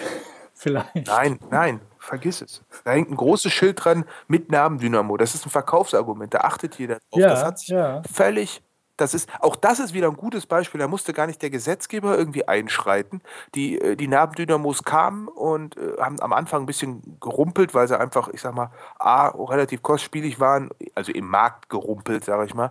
Äh, also es mhm. hat ein bisschen hakelig gestartet. Aber als sie dann A, wirklich sehr, sehr solide funktionierten und dann günstiger wurden, hat jeder sofort gesagt, hier, schraubt dran, weil rutscht nicht mehr durch, macht echtes Licht. Oh, das gleiche ist mit den LED-Beleuchtungen hinten und vorne passiert. Also da hat ja äh, gerade in den unteren Preisklassen, die Hersteller sind da ja nicht immer scharf drauf, in den Eckpreislagen von, ich sage jetzt mal, 4,99 und 9,99, das sind ja so die am heißesten umkämpften Eckpreislagen im, im, in der Fahrradbranche. Ähm, die sind ja nicht scharf darauf, da noch mehr Technik reinzupacken. Ja, weil das müssen sie ja irgendwo anders wieder raussparen oder irgendwas weglassen. Äh, das heißt, das ist für einen Produktmanager durchaus eine Herausforderung. Aber für so beispielsweise, ja, selbst bei 4,99, ich behaupte, dass bei 4,99 ein Rad mit Beleuchtung ohne Nabendynamo unverkäuflich ist. Das, das, das stellt sich. Das glaube ich. Das ja. stellt sich kein Händler rein, äh, das stellt sich, äh, das will kein Kunde haben, das liegt wie Blei. Und bei 9,99, wenn da nicht Halogen, äh, Entschuldigung, wenn da nicht LED vorne hinten ist und ein ordentlicher Nabendynamo, dann wird dieses Rad irgendwie verramscht. Aber das will keiner kaufen. Ja? Übrigens, ich habe ähm, meiner, meiner Tochter ist ja das Fahrrad geklaut worden mit Nabendynamo natürlich. Und jetzt ähm, hat, sie zu, hat sie zum Geburtstag einen Gutschein bekommen für ein neues. Und sie ist aber recht anspruchsvoll, also nicht irgendwie was äh, Preis oder sowas angeht, aber ähm, ja, wie es aussehen soll und sie kann keine dicken Reifen leiden. Wir haben, dann habe ich ein bisschen geguckt und sie möchten Mixed Rad haben, was ich unterschreiben kann. Schickes, schickes Design. Aber ähm, ja, und dann habe ich eins gesehen von Charge. Ja, kennt, ihr kennt ja die Marke, oder? Mhm. Ne? Und die verkaufen doch tatsächlich ganz viele Fahrräder komplett ohne Beleuchtung. Ja. Und das finde das, das find ich ärgerlich. Da gibt es ein wunderschönes Rad, das heißt Decanter. Die haben ja alle so Küchenbegriffe als Namen. Und das ist ein schöner Mixed-Rahmen und gibt, da gibt es das 2012er Modell für 260 Euro, glaube ich, momentan. Aber kein, kein Ja, ist in der Preisklasse auch nicht zu machen, hätte ich fast gesagt. Nee, das, war, das, das, das nee, Rad sieht ja auch nur so schick aus, weil ja genau diese Sachen da nicht dran sind. Das 2013er Modell kostet ja 690. Hat das Licht? Und hat, hat nein. Auch nicht. Ein Körbchen, ein Körbchen hat. Ja, das ist bitter. Ich meine, das Licht, Und das Licht so zu. Es hat, äh, halt, Vorsicht, das, das hat auch noch eine Sturmy Archer Dreigangnabe hinten drin. Also, also weiß ich nicht. Ne? Ich bin ein bisschen enttäuscht, weil es so schön war und ich eigentlich von der Marke Charge relativ viel halte, was Design angeht. Aber so Ausstattung, nee. ja, zaubern können die halt auch nicht. Die müssen sich auch auf eine Sache konzentrieren. Ähm, also ich finde, ich finde, das ist, also wenn ich mir in die Grundausstattung von einem Auto reingucke, dann sage ich immer, ein Wunder, dass da die Räder dabei sind und das Lenkrad. Also irgendwie alles, was halbwegs, woran ich sogar ein Auto bewerte, ja, irgendwie Radio irgendwie und so, das ist alles, was praktisch ist und was neben dem Fuhrkarren- und Kutschenprinzip ja, dafür sorgt, dass ein Auto irgendwie äh, seine Wirkung entfaltet, ist in der Zubehörliste aufgeführt und meist in so ausgeklügelten Ausstattungspaketen zusammengefügt, dass ich viele Ausstattungspakete kaufen muss, äh, mit viel, was ich gar nicht will, um auf das zu kommen, was ich eigentlich brauche. Ähm, also ich finde, diese, das ist so eine Sache, das können wir von der Autoindustrie lernen, dass ein Fahrrad nicht fertig sein muss, wenn man es äh, in der Grundausstattung anbietet. Es ist völlig normal, dass ein Sportgerät ohne Pedale kommt. Es gab auch Hersteller, die haben es eine Zeit lang ohne Sättel verkauft, was schlau ist, weil die Radläden haben irgendwie kistenweise Sättel, die die Leute sofort sagen, will ich nicht, ich brauche den so und so, weil sie ihren, ihren Hintern kennen. Ja? Äh, mhm. An sich ist das schlau, aber da hat dann auch ein Teil so der, der, der Endverbraucher oder der, der, des Marktes nicht mitgemacht, wenn so ein Rad dann wirklich ohne Pedale und ohne Sattel kam. Ähm, aber prinzipiell, dass ein Rad auch ohne Licht angeboten wird, äh, das wird ja erst erst unlauter, wenn alle Bebilderung und alle, also wenn die Werbung suggeriert, es käme mit Licht. Ja. Nee, nee, nee, das tut's ja nicht. Das sieht ja auch, äh, das hilft ja auch oft, wenn man das Licht weglässt, weil das dann elegant Ganz genau. Aussieht, ne? Also eine Teile, also wie viele, als ich im Veloladen in den 80ern gearbeitet habe oder auch Anfang 90ern, wie viele Leute kamen rein, haben sich ein geiles Mountainbike ausgesucht, ja, äh, um, um das, ähm, um das im Alltag zu benutzen und haben wirklich viel Geld ausgegeben für ein Mountainbike das anfangs schick aussah und dann hier jetzt bitte Schutzbleche, Licht und Gepäckträger. Und wo wir früher gesagt haben, hey, kauf, kauf doch von der VSF Fahrradmanufaktur das B-Modell oder C-Modell. Das ist genau das, was ihr dann A, was ihr eigentlich braucht und am Ende auch habt, äh, nur dass es harmonisch durchkomponiert ist und ähm, im Endeffekt schicker aussieht, als wenn ich so ein GT Avalanche ähm, irgendwie mit einem mit einem Bourgeois-Gepäckträger und, und was damit damals also angesagt war, aufbaue. Ja? Äh, aber was haben die Leute gemacht? Sie haben sich das Mountainbike-Gefühl gekauft und das Ding dann am Ende runtergebrochen, dass sie es im Alltag doch verwenden können. Ja, ich meine, hey, was ist der Fixie-Trend? Ja der, dem hänge ich ja immer noch ein bisschen nach. Und tatsächlich, ähm, wenn ich mal wieder eins habe, dann möchte ich da auch einen Nabendynamo drin haben. Ja, ich finde das konsequent, ein Fixie zu fahren äh, mit, mit zwei. Dreht der, der, der, dreht sich ja auch rückwärts, oder? Ja, das, ist denn das, das, das passt schon. Wenn ich, wenn ich da mein Rad rumdrehe, äh, gibt er dann auch noch Energie? Ja, keine Ahnung, so viel fährst du nicht rückwärts behaupte ich mal. jetzt. Ich, ja, das, das, nee, ich drehe es ja nur rum und habe es dann wieder richtig rum. Ja, gut, man könnte ja natürlich für, für exzessive Barspinner das Ganze irgendwie über, über Gyro-Antrieb laufen lassen. Aber das ist, das kann sich jemand anders ausdenken. Äh, ja. Nee, aber ja. Ähm, klar, Nabendynamo ist eine tolle Sache. Und diese Selbstverständlichkeit und dieses, ja, dieses, das muss ran, so wie ABS beim Auto oder so. Also ähm, mittlerweile und ohne dass es der Gesetzgeber zu genau. da, da dran war, ist schon beeindruckend. Und ja, von mir aus kann es so weitergehen. Auf jeden Fall. Was, was ähm, ja, wo, womit natürlich so ein, so ein Autohersteller oder so ein Gesamtgefügehersteller sich ein bisschen leichter tut als Fahrradhersteller, die viel konfektionieren und einfach Teile zukaufen, ist, dass das ganze Ding im Endeffekt auch gut aussieht.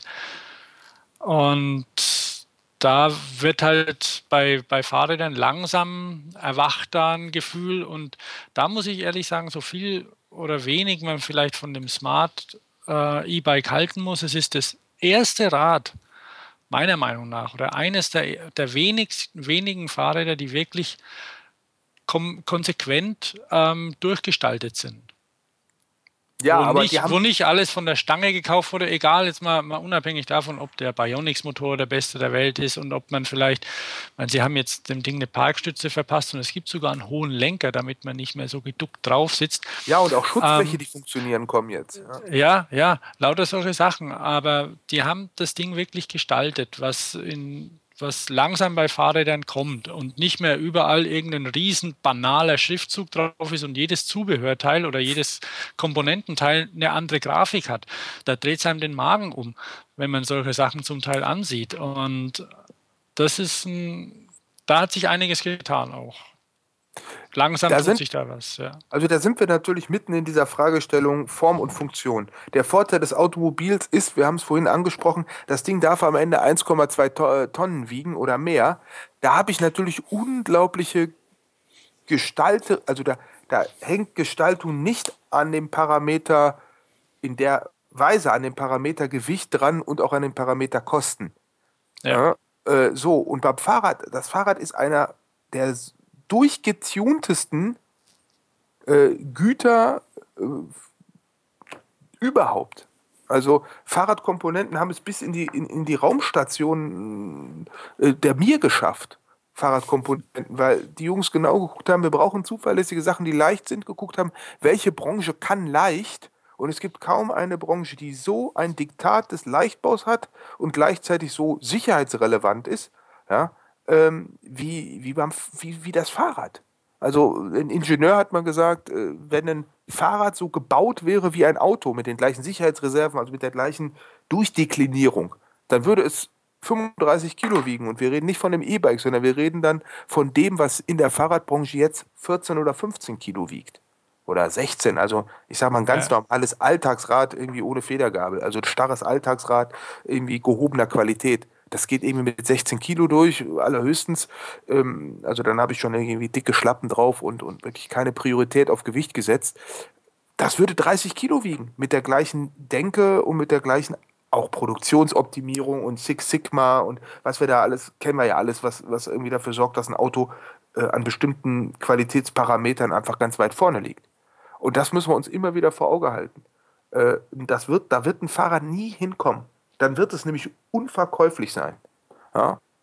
Weil ja, aber das kann, also bei E-Bikes halte ich das für möglich. Bei E-Bikes immer wieder was anderes, wo wir per se sagen genau. können, wenn man sich dann nur noch abgewöhnen, abgewöhnen kann, daran zu denken, ich muss das Rad vielleicht mal in einen Keller tragen oder in den ersten Stock oder auf ein Auto, was ja im Regelfall gar nicht so oft vorkommt, aber was natürlich immer so eine typisches, das macht man mit einem Fahrradding ist.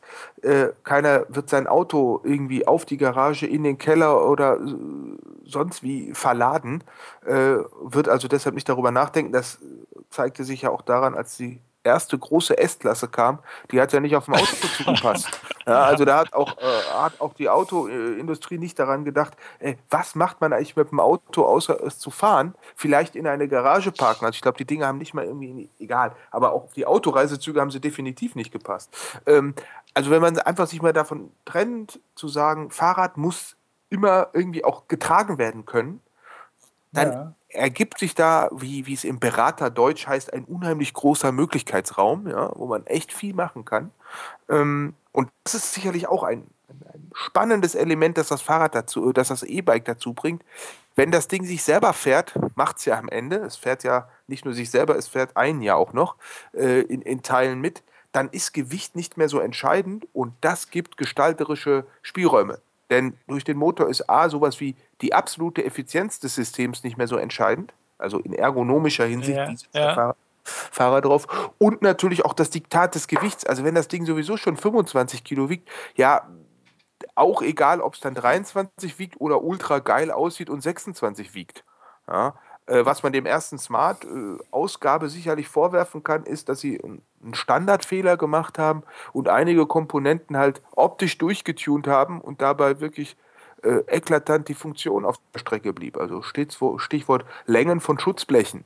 Ja, also das ist so ein, so ein Kardinalsfehler, wo man einfach sofort drauf guckt und sagt, ja toll, diese Schutzbleche suggerieren Wettertauglichkeit, sie werden sie nie erreichen. Wenn die Leute, die auf diesen Rädern fahren sollen, mit den Kleidung, die sie normalerweise sollen laut Werbung auch, auch fahren, dann ist jede Radfahrt, äh, die irgendwie mit, mit, mit äh, Regen zu tun hat, äh, endet in der Reinigung.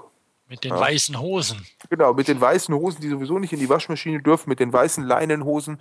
Ja, äh, salopp gesagt, äh, kann man direkt irgendwie immer danach als Levi's Boy in der Boxershort im Waschsalon oder in der Reinigung stehen und warten, bis die Hose gereinigt ist.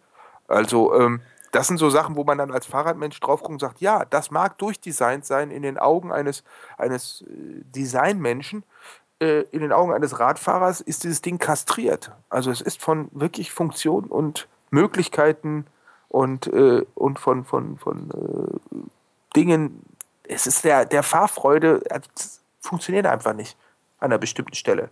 Also das ist ja auch das, warum sich so viele Autohersteller oder fremde Branchen so, so unglaublich schwer mit diesem Produkt tun. Es ist unglaublich schwer, ein Fahrrad zu designen. Du hast so wenig Flächen, du hast so wenig, so viel funktionelle Imperative und, und so wenig Freiraum. äh, Wahnsinn. Ja. Hat nicht diese Woche oder letzte Woche der, der Erfinder des Rover ähm, Todestag oder nee, Alex Moulton ist gestorben, wenn du das meinst. Aber der ist nicht der, der hat nicht den, äh, der hat die, der hat die Federung für den Mini gebaut.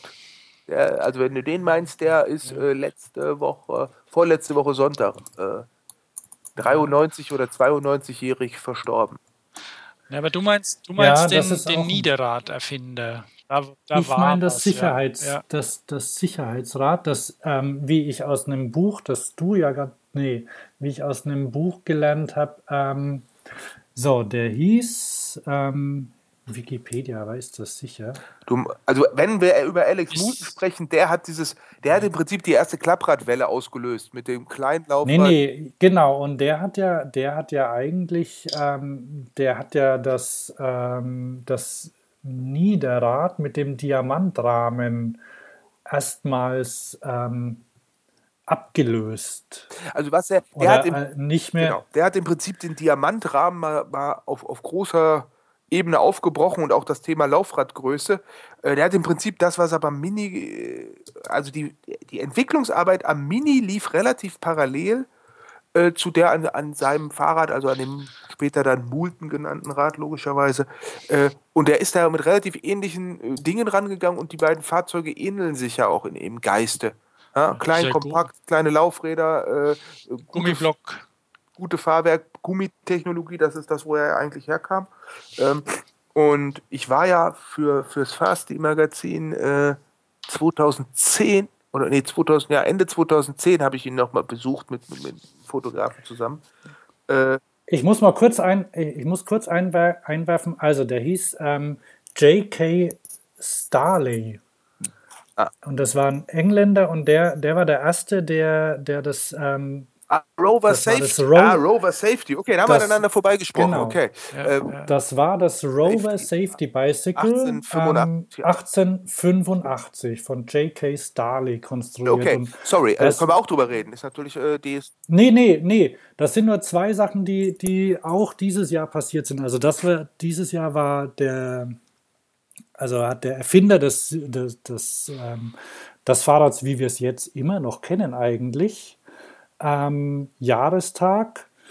Ja, und Alex Moulton ist gestorben, des Fahrrads, das wir, glaube ich, alle drei lieben, ne? weil wir Freunde der gepflegten Faltradfortbewegung sind, oder? Der kleinen Rä Freunde der 20 Zoll Räder oder noch kleiner. Also Moulton ist kleine Laufräder. So, erst 17 soll jetzt auch und äh, er eigentlich erstmal das kompakte Rad mit kleinen Laufrädern und Federung und diese Zerteiloption und Faltoption, die kam erst später dazu. Das wird oft vergessen. Und ist dann im Prinzip von verschiedenen anderen Herstellern aufgegriffen worden, zunehmend verwässert worden mit Blick auf, auf Kriterien der Marktgängigkeit, also allem voran des, des Preises, und ist dann wirklich in dieser Klappradwelle in den 70ern geendet.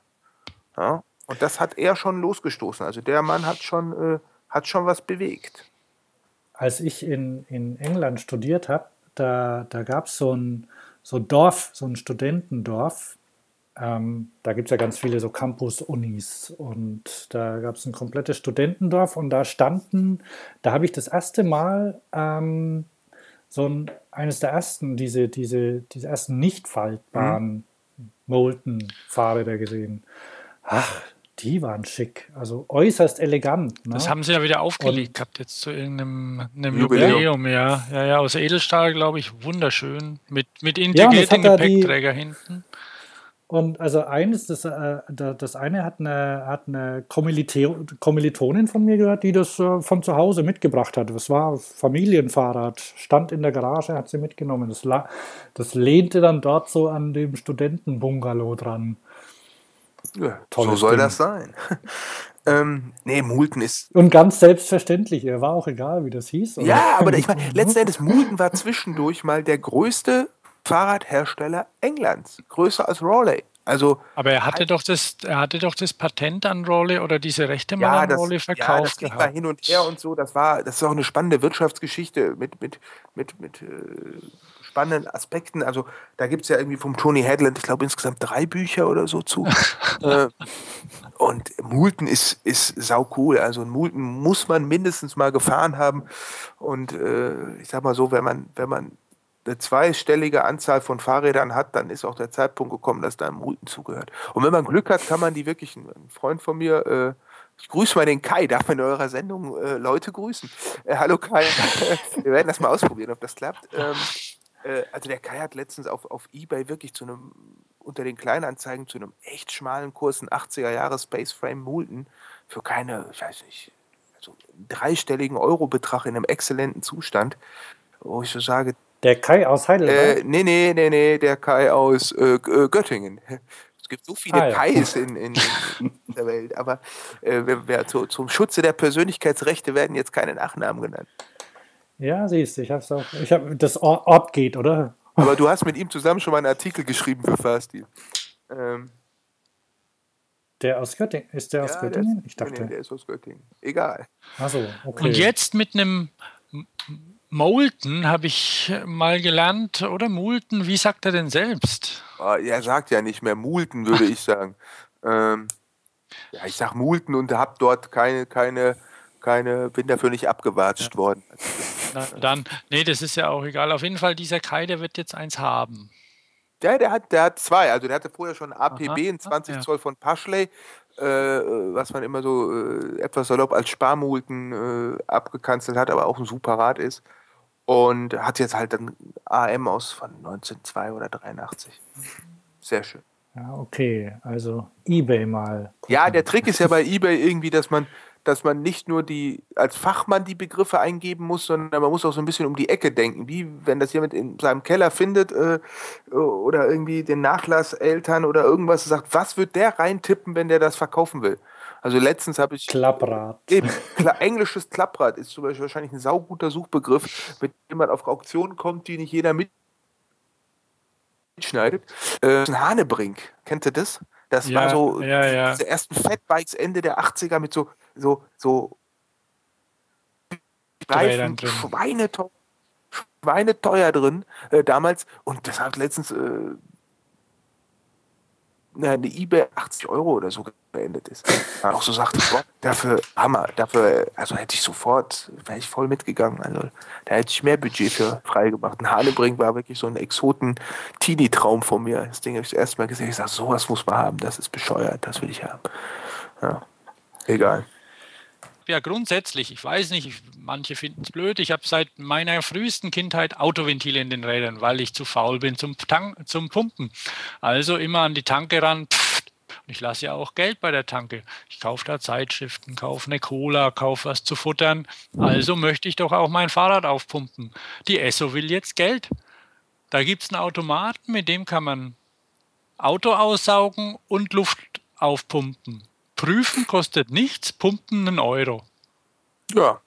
Ich persönlich bin ja aus meiner, äh, ich bin totaler Aral-Fan, wenn wir jetzt mal Name-Dropping äh, Das äh, kommt aus dieser, ich bin ja seit irgendwie Mitte der 90er Jahre oh, oh, irgendwie eher in diese Langstrecken-Privé-Szene auch reingerutscht, wo du einfach nachts über die Landstraßen fährst und die Aral tanken. Also ich weiß nicht, wie die das mit diesen Franchise-Verträgen oder so, das waren immer mit Abstand die freundlichstes, das freundlichste Personal wenn du da nachts um 2 Uhr irgendwie mit fünf Radlern äh, äh, irgendwie plitschenass rein bist und irgendwie, die haben einen nett bedient und irgendwie, ich tanke immer, wenn es geht, nur bei Aral. Und äh, also ich fände es ein Skandal, wenn bei Aral bald die Luft was kostet. Also dann, äh, ich denke, das ist so ein bisschen, äh, klar, wenn es dann am Ende alle machen, ist auch okay, aber ich muss persönlich klar sagen, äh, erstmal nehme ich Aral, dann nehme ich die nächstgelegene Tankstelle und sicherlich, wenn, wenn jemand einen so verkretzt, dass das, das merkt man sich und fährt halt einfach eine Tankstelle weiter. Also, ja, also das meine, ist schon wüst. Also diese ich find, Idee. Ich, äh, und äh, hast du, hast du mal, du hast doch sicher den, den, naja, es war eine studentische Aushilfe, die da hinter der Kasse stand wahrscheinlich, oder? Ja, also die, das, das Ding war ganz, das Ding war ganz neu, gibt es auch noch nicht an allen. Und ähm, ich habe ich habe auch nicht lange rumdiskutiert. Ich habe mir gedacht, okay, ich, ich investiere mal den Euro und probiere das Ding aus. Und ich hätte drei Minuten hätte ich pumpen können. was will ich mit drei Minuten? Ich habe ein Bild hochgeladen, ich weiß nicht, da sieht man die Anzeige, drei Minuten, ich kann noch saugen. Was sauge ich denn an meinem Fahrrad bitte? Man, die Luft prüfen ist umsonst, also da kann man reinhalten, dann zeigt er den Druck an und die, der Komfort ist auch okay. Ich kann da eingeben, was ich für einen Druck haben will und dann pumpt er dahin auf. Aber die drei Minuten, die kann ich dann warten und kann machen, kann platt machen, kann wieder auf. Also es ist ja, es könnte, du könntest doch per Facebook dich zur Druckluftparty verabreden. Alle kommen genau. vorbei und dann wird irgendwie Schnick, Schnack, Schnuck gespielt, wer den Euro abschmeißt und dann pumpt man auf. Ich sehe da ganz in, interessante Critical Mass Formate. Ja, genau. Ich, ja, ich sagen pflege, ich sehe Doppelseiten, ja. Der Journalistenreflex, ich sehe. Ja, komm, komm, ich, komm mich besuchen, solange es die Tanke noch gibt. Er ist ja, ja. so eine Esse und kein Aral. Ja, ja, klar, aber die. Ja, das ist auch die, die nach 8 Uhr kein Alkohol mehr verkaufen darf, weil die ein bisschen übles Klientel dort hat. Aber wurscht. So, das war irgendwie mein Negativ-Highlight. Hat da noch jemand was? Negativ. Also ich finde, dass Herr Ramsauer eine ganz unterhaltsame Sommerperformance oh, geliefert hat. Das, das Ein Herz für Radelrambus. Wer hat das neulich? Das ist ja ganz zauberhaft, dieser Blog.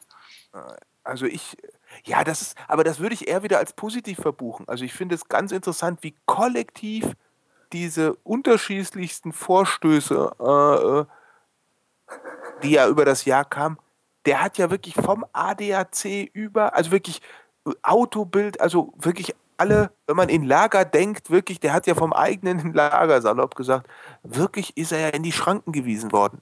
Also es war ja unglaublich, was der sich für eine blutige Nase und kein Fahrradhelm hätte da geholfen, äh, der sich äh, geholt hat. Also das hat einfach für mich auch sehr klar dieses, dieses Shifting, dieses völlige Umdeuten von Fahrrad äh, in der Gesellschaft äh, sehr gut dokumentiert, dass da einfach ganz wenige Leute wirklich in die Kerbe. Die meisten haben gesagt, hey, hier, also ähm, reden wir doch mal nicht über den, über das Opfer, sondern reden wir doch über das Täter. Äh, Entschuldigung, über, über, über, über den Täter äh, oder über die Täter. Also ein Radfahrer, die wenigsten Radfahrer fahren Leute tot. Die meisten Radfahrer werden, wenn wir wissen, was gemeint ist. Ja. Ja, in die gleiche Kategorie der Ambivalenz gehört natürlich sicherlich, wenn wir in den Radsport reingucken, äh, die ganze Lance Armstrong, Doping, Tour de France, äh, Wolke nenne ich das mal. Ja, mhm. Das ist. Äh, da bin ich ja persönlich ein bisschen sauer. Ne? Also ähm, das, das ärgert mich auch, weil ich ja früher so gerne Tour de France geguckt habe, immer Sommer. Ne? Da, da hatte ich dann den Fernseher an und da lief immer Tour de France. Und am schönsten war es ja, das habe ich dir, glaube ich, auch erzählt, Thomas, als immer noch, ähm, als Herbert Watterott zusammen, hieß der so? Watter, ja, ja ähm, zusammen mit Gerd Rubenbauer die Schönheiten der französischen Landschaft erklärt haben. Während das ich meine, letzten Endes, du hast, danach hast du Hunger gehabt auf französische Küche und hast irgendwie den Straßenatlas gewälzt, um zu sagen, da muss ich hin. Ich meine, das ist ja ein Hauptantriebsmoment. Also das ist ja die, die das sagen ja auch die, die, die Tourismusfachleute, also was die Tour de France für den Tourismus ist äh, nicht mit Gold aufzuwiegen. Überhaupt keine Frage. Ähm, wahrscheinlich ist auch nicht mit Gold aufzuwiegen, was sie für die Abput hat, aber wir wollen uns jetzt nicht in so plumpen Witzen verlieren. Ja, ja ähm, dann ist aber ja so, da, da, muss ich noch was zu anmerken. Und zwar hat äh, meine, meine Lektorin ähm, ist in Urlaub gefahren und ähm, hat erzählt, ähm, Nee, dann, dann kam sie zurück und hat gemeint, ja, sie war in Frankreich und ah, Wetter war nicht so super, aber sie waren am Mont Ventoux. Und dann habe ich gemeint, oh ja, den, den kenne ich, da, oh, der ist steil, ne? Und sie, ja, ja, geht so, aber da, da muss man ja mal oben gewesen sein, ne? Dann habe ich gesagt, klar, da muss man ja mal oben gewesen sein, ne? Weil es der, der wichtigste Berg der Tour de France ist und sie, ach so, die fährt da auch hoch. Äh, ihr, ihr, wisst ja, dass das noch. Und sie wusste halt nur, dass da Petrarca im Jahr 1336 ähm, hochgelaufen ist. Ja, so unterschiedlich können Wahrnehmer, kann, können so viele Realitäten gibt es, oder? Ja, also der eine interessiert sich halt eher für die Philosophie und der andere für fürs Velo. Uiuiui, das wird nicht billig, Hans. Wieso? Nein, das ist äh, Philo, Velo, sehr nah, nah am Karlauer. Oh ja, ich habe ich hab auch vorher aufgehört. Ne? Mist. Oh. Okay, jedenfalls, ähm, das finde ich, äh, ähm, ja, und äh, das, das, ich, ich hoffe ja irgendwie schon, schon länger mal drauf, dass es, äh, dass das mal wieder was wird. Ähm, von mir aus kann ja gerne ähm, Ma Materialdoping betrieben werden. Ich fand ja, ich fand das ja toll, als wann war das? 2010, glaube ich schon, als vermutet wurde, dass ähm, Ach, kann, die Cancellara Motorgeschichte. das Kanche, das Kanche Fabian Cancellara einen Motor Das ist ein, das ist ein grandioses Verschwörungsvideo. Das hat die Qualität von dem Maya-Kalender. Also, das ist- Das habe ich mir wenn du selbstverständlich italienische Video anguckst gebookmarkt, und die, ne? mit diesen Zeitraffern zeigen, guck mal da, so schaltet er immer mit dem Finger, aber bei dem Rennen hat er kurz davor eine ganz andere Handbewegung. Das hat ja sowas von Handschriftenanalyse, fast so Bewegungsergonomie. Total geil. Ja. Und, und du guckst Ja. in das Video und gehst wirklich raus und sagst, hey, könnte was dran sein. Ja, das ist saugeil. Also das finde ich, äh, finde ich äh, ganz großes Unterhaltungskino, dieses Filmchen. Ja. Ja, der ist, der ist wirklich gut, aber ich und, und aber im Moment, ach, äh, und es, aber äh, kürzlich gab es doch eine, ähm, ein Treffen irgendwie so, ein, so ein, in, in England, London, ja, ja, diese Rettet den Radsport-Treffen nenne ich das. Ja, ja. Ich weiß nicht, was genau da, daraus geworden ist, aber so, so dass da, da haben sich so Fans eben auch mal ähm, zu Wort gemeldet, dass sie das irgendwie besser fänden, wenn Das Problem, ich meine, letztlich ja, würde ich das nicht isoliert auf dem Radsport betrachtet sehen. Also wie viel Kaffee habt ihr heute getrunken? Ja?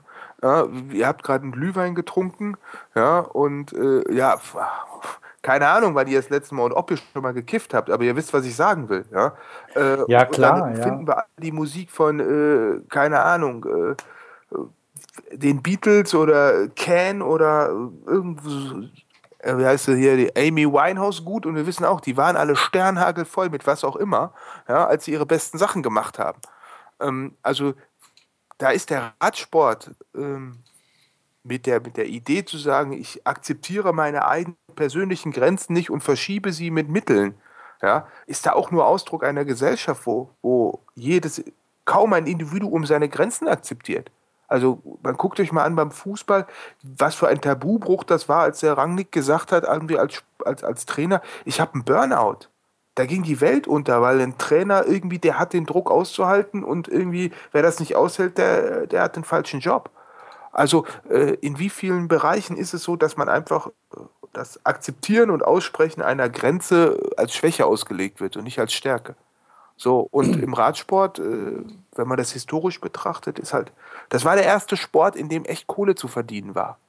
Und zwar echtes Geld. Das waren wirklich die Fußballer und Formel-1-Fahrer der vorigen Jahrhundertwende, also 18., äh, 19. auf 20. Jahrhundert, 1890 auf, als die Sechstagerennen aufkamen und irgendwie, da konnte man, egal welcher Bildung, egal welcher Herkunft man war, man konnte echt Kohle machen. So, und was haben die Jungs getan? Die haben natürlich von Anfang an natürlich irgendwie, wenn es um Kohle machen geht, auch probiert, was probiert ist. Die haben bei der Tour de France beschissen auf die lustigste Art und Weise, mit Reißnägeln, mit irgendwie Zugfahren zwischendurch, mit irgendwie. Und haben natürlich auch geguckt, hey, wenn ich irgendwie ganz viel Kaffee trinke, kann ich länger Rad fahren. Das ist ja praktisch. Ja, und dann hat der nächste es mit Kokain probiert oder mit Gott weiß was. Ähm, das heißt, Da gab es ja den American Coffee, oder? Hieß der so? Da war, da war alles Mögliche Ja, es gibt drin. den hier, Bel Also, hier belgischen Pott gibt es auch noch, das ist dann eher das modernere. Da gibt es verschiedene, aber das Prinzip ist ja, das Prinzip ist, das ist der erste Sport, in dem äh, es wirklich Kohle gab. Das heißt, die haben einfach eine viel höhere, viel frühere, viel längere kulturelle Vita. Es ist ein Sport, der äh, als, als, als soziale Skulptur oder als soziales System äh, da, da, da sind ja ganz viele Leute drin, die früher äh, selber Straße gefahren, also früher selber Rennen gefahren sind, die natürlich Verhaltensweisen und, und, und Mechanismen vorantreiben. Also alles war von Anfang an oder ist im Rückblick darauf zu sehen, es ist logisch, dass es so war.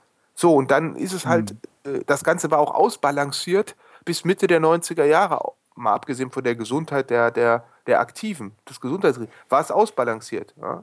der, das Publikum hat es nicht, äh, nicht nachgefragt, die Sponsoren haben es gefordert, äh, nach innen, äh, nach außen verteufelt, die Fahrer haben es überlebt, äh, der Zirkus äh, hat funktioniert. So, und dann kam aus verschiedensten Sa Gesichtspunkten heraus, kann man, muss man noch mal genau, kann man noch mal genauer reingucken, warum es just irgendwie Mitte der 90er Jahre so kippte hat das, ist es aus dem Gleichgewicht geraten. So, da sind reihenweise Leute gestorben als Vorkritischer, ähm, Aktive mussten noch mehr Risiko eingehen und und und. Und seitdem ist es auf der, aber die, äh, wenn ich jetzt das Positive rausziehe, kaum eine andere Sportart macht, diskutiert das gerade so auf der, auf der, auf der, auf einer öffentlichen Bühne äh, wie der Radsport. Der Radsport kommt da auch ohne Problem in irgendeiner Eloquente anzugehen, ja, weil er ist jetzt, er ist schon auf, ist nur noch, ja, und insofern, er, der kann nur noch nach vorne raus. Also frei nach dem Motto, alles wird gut und wenn es noch nicht gut ist, ist es noch nicht am Ende. Also die Sachen werden langsam, es ist ein Punkt erreicht, wo es wirklich so nicht mehr weitergehen kann. Ähm, und das finde ich ist eigentlich auch äh, am am Ende der, der Saison ist es, ist, es ein, ist es ja auch, wo man sagen kann, so, jetzt kann der Radsport sich neu aufstellen. Jetzt ist wirklich äh, mit dieser, mit der ganzen Armstrong-Wolke, ist ja nicht die eine Person, ist ja ein System auch, damit ist, ist einfach wirklich, denke ich, als Ganzes betrachtet, wirklich die, die Talsohle erreicht. Also was soll jetzt noch kommen, äh, dass dass man sagt, es wird noch schlimmer. Ich kann es mir nicht wirklich vorstellen. Nee. Also, ich, also, also ich würde ich würd mir auch wünschen, dass da tatsächlich jetzt ähm, ein Neuanfang gewagt wird, wie auch immer. Einfach ist es sicher nicht, ne, das Ganze. Aber ne? geht es mit dem Personal? Also da, da das habe ich nur so, weil ich ja das Velocast ab und zu mal höre, also oder den Velocast und die, also die bei der UCI oder UCI, ähm, die sind ja da noch ein bisschen resistent, was so ähm, die Einsicht angeht. Also Ach, ich weiß gar nicht, ob ich die so dissen würde. Die haben, die, nee, die, nee, nicht, die sind ja auch in einem unglaublichen also die haben auch eine, aber wie sie zumindest sind, von außen betrachtet würden wir sich wünschen, dass dann neue Leute kämen, aber vielleicht ist das gar nicht notwendig. Ich weiß es nicht. Vielleicht, ich meine, das ist die, diese das, das ganze Ding ist ja durchtränkt von Doppelmoral. Ja, also ja, ja. das fängt bei uns als Zuschauer an. Ich bin jedes Jahr von neuem angefixt. Jedes Mal irgendwie bis, sage ich, ey, hier kommen alles irgendwie äh, doch Lug und Trug. Am Ende sind es aber äh, gute Brot und Spiele. Es ist einfach eine gute, verdammt gute Show, die die da abliefern. Und selbst wenn die alle Sternhagel voll sind, äh, also selbst, hey, das ist eine Wahnsinns, also was die leisten, auch bis zu dem Punkt, wo sie dann irgendwie noch nichts genommen haben, ist schon phänomenal. Ja, es ist also unglaublich, wie die sich schinden und was sie äh, da, da leisten. Ja, ähm, und trotzdem habe ich ja selbst in mir schon so eine Ambivalenz. Wie verhalten sich Sponsoren, wie verhalten sich Medien, wie, also alle Akteure sind da äh, von, von, Doppelmo, von, von, von einer gewissen Doppelzüngigkeit äh, einfach äh, getrieben, ja. Also es gibt ja diese Geschichten von irgendwelchen Fotografen, die da mitfahren und nach vorne irgendwie zu dem Typen sagen, der da irgendwie gerade äh, sich durchkämpft, ey, halte durch, halte durch und sich dann irgendwie, oder nach hinten, weil die fotografieren ja immer nach hinten, und sich dann nach mhm. vorne zu dem, äh, zu dem, zu ihrem Fahrer umdreht und sagen, ey, wann gibt er endlich auf, ich brauche das Foto, ja. Äh, also in solchen Momenten zeigt sich, es zeigt sich, wo Sponsoren irgendwie äh, die, die Publizität äh, voll ausnutzen, äh, um dann an irgendeinem Punkt doch zu sagen, ach, du hast gedopst, jetzt, äh, jetzt will ich Schadensersatz. Ja, die hätten ihn nicht, die hätten ihn nicht finanziert, wenn er nicht eine Chance gehabt hätte, vorne mitzufahren. Ja, also und damit das ist war, also das ist alles Doppelmoral und äh, da weiß ich, äh, also es, da wird es auch keinen in dem Sinne Neuanfang geben, sondern es wird einfach ein, eine, einen Wandlungsprozess geben und Dinge werden sich rauswaschen. Du kannst da nicht äh, per se auf alle Akteure verzichten, die da jetzt drin sind. Du kannst einfach nur das, den neuen gesellschaftlichen Konsens, den es dazu gibt, so geht es nicht weiter, den kannst du nur versuchen, in Regelwerk zu überführen, äh, dass trotzdem noch spannende Vor Medien und, und, spannende Sportformate dabei rauskommen äh, und kannst es gucken. Ich meine, was es ja Spannendes da gibt, ist ja, dass es auch so eine Grassroots-Radsportbewegung zunehmend gibt. wo sich Leute einfach treffen und sagen so, hey, wir sind Gentlemen, wir wollen hier uns geilen Sport liefern und äh, kein Preisgeld, kein Startgeld, keine Ergebnisliste, ähm, brauchen wir alles nicht, weil wir wollen hier Spaß haben. So, und selbst auf solchen Veranstaltungen findet man dann wohl auch schon in irgendwelchen Mülleimern irgendwelche Tabletten, die da eigentlich irgendwie nicht so richtig hinpassen. Ja, ähm, also das ist, das hat mit allen Beteiligten zu tun und äh, hat die, hat die Dings, die, ähm, jetzt ist ja Cyclocross, wie heißt, heißt das auf Deutsch? Ist das Querfeld ja, ja, ein? Ja. Das ist ja, ist ja enorm populär geworden in letzter Zeit. Das ist am Kommen, das Thema. Hat das, hat das auch was damit zu tun? Nö, ich meine, also, brauchst du, also die fahren jetzt, ich meine. Äh, weil das sind ja zum Beispiel, das sind ja keine so großen Touren, ne? Das ist also auf einem Bolzplatz ja, aber und, ich meine, hey, äh, ist ein Sprinter nicht gedopt, sondern nur der Marathonläufer? Also es, ich meine, du da. Nee, nee, ich meine, ich, das zieht vielleicht äh, da. Das war jetzt nur so, so eine Überlegung, aber die, also ob das ist vielleicht andere Leute auch naiv. Anzieht. Also du, du, du musst ja nur gucken, es gibt immer auf jede Sportart hin ein spezifisches Anforderungsprofil. Ja, und da gibt es für, für jeden gibt's immer irgendein Mittel. Und wenn es ganz profane Sachen sind wie Abführmittel, um das Gewicht zu halten, ja, oder äh, was auch immer. Verstehst du? Es gibt für, für jede Sportart, wo Leute wirklich bis zum Limit alle Parameter äh, ausreizen, gibt es irgendwo ein Mittelchen, wo du noch was holen kannst. Ja, ist doch völlig klar. Und wenn's Wie ist es denn beim BMX, Thomas? Beim BMX, guck dir mal die Schenkel an. Also ich wäre da. Ich meine, die müssen, die müssen so schnell wie möglich 350 Meter weit fahren. Ähm, tja. Ja alles gesagt. Wäre mir da nicht. Ja. Und vor der ersten Kurve ist es wichtig, welche Position man hat. Ja. Was Salopp gesagt, sprich, das, das erste Teil des Rennens wird bis zur ersten Kurve gemacht und dann muss man es halten. Ja, braucht man doch nicht drüber zu reden. Das ist Sprint. Mhm. Aber das, das, Problem ist ja, ähm, und das ist so ein bisschen, der, der Radsport hat, ist der, der Schauplatz eines Stellvertreterkrieges. Also ganz viele Sportarten und ganz viele Teile der Gesellschaft sind froh, dass über den Radsport geredet wird, weil dann wird nicht vor ihrer Tür gekehrt. Ja?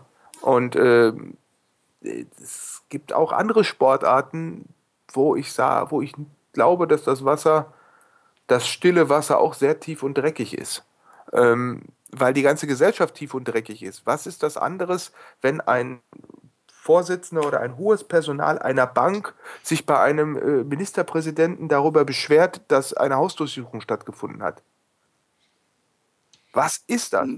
Da stellt sich jemand über Gesetze und meint, ja, wir doch nicht. Wir brauchen doch nicht dem normalen Szenario einer Staatsanwaltschaft zu folgen. Wir sind äh, was auch immer. So, also da akzeptiert auch jemand Grenzen nicht. Was ist mit Schmiergeldkassen bei Großunternehmen? Da wissen wir auch alle, dass ein Exportweltmeister wird nicht, der, der verkauft nach draußen. Und da draußen wird einfach äh, mit Briefumschlägen gearbeitet. Man kann doch nicht glauben, dass der Exportweltmeister sauber arbeitet. Das geht gar nicht. Das können die auch alle gar nicht. Die können da mit Regelwerk viel vorgehen und ich sag mal so, Exzesse verhindern. Ja? Oder äh, sich auf die Märkte beschränken, wo es halt wirklich irgendwie noch moderat ist.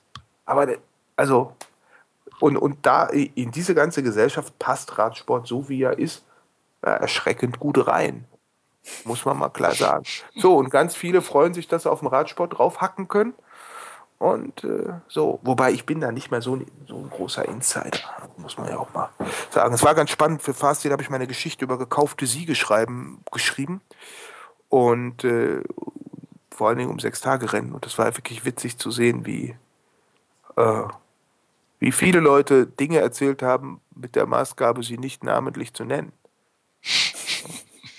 In welcher, in welcher Ausgabe war das? Gekauft, logischerweise. Ah ja. Mhm. Und ähm, das ist spannend, aber das ist auch woanders so. Haben wir beim Fußball auch gehabt, so einen komischen Wettskandal. Ja, ja, ja, ja, ja, klar, das gibt's. Ja, also das ist halt nur, jetzt hat es halt, jetzt hat's halt in, eine ganze Weile schon hat sich halt der, der Radsport. Der hat so sich aber auch angeboten. Der hat sich ja, angeboten, weil er die längste Vita hat. Wie gesagt, kaum eine andere Sportart hat so eine lange Geschichte, dass es um echtes Geld ging. Ja? Mhm. Und, äh, und, und damit ist es extrem viel mehr kultiviert, Ähm, und, und, und, da gibt es ein sehr von dem Meutkens, Ralf Meutkens heißt er, glaube ich, Doping im Radsport, ein Buch, das das wirklich sehr, sehr gut aufarbeitet, was auch so äh, Peer-Group-Effekte und, und, und diese, dieses soziale Ge Struktur-Doping, das System-Doping wirklich sehr, sehr gut erklärt äh, und auch erklärt historisch, warum einfach der Radsport ist durch seinen Belastungs- also dass die Belastungen, die er abfordert, durch seine Historie, durch verschiedenste Parameter einfach prädestiniert für die Sache, äh, für, für, für, für, für, für solche Machenschaften, wie man immer sagt. Äh, ja, und er, hat's, er erfüllt diese Rolle auch in gewisser Weise oder hat sie länger erfüllt. Aber da darf man sich ja, das hat ja auch was Bereinigendes. A, was da jetzt stattfindet und umgekehrt, wenn ich irgendwie hier Richtung, Richtung Brocken radel mit dem Rennrad und irgendwie sehr, sehr langsam die Hügel hochfahre und habe immer so Tour de France-Bilder vom eigenen geistigen Auge, dann hat das auch etwas sehr Entschuldigendes und Befreiendes zu sagen, ja, weißt du was? So schnell, das kann ja keiner.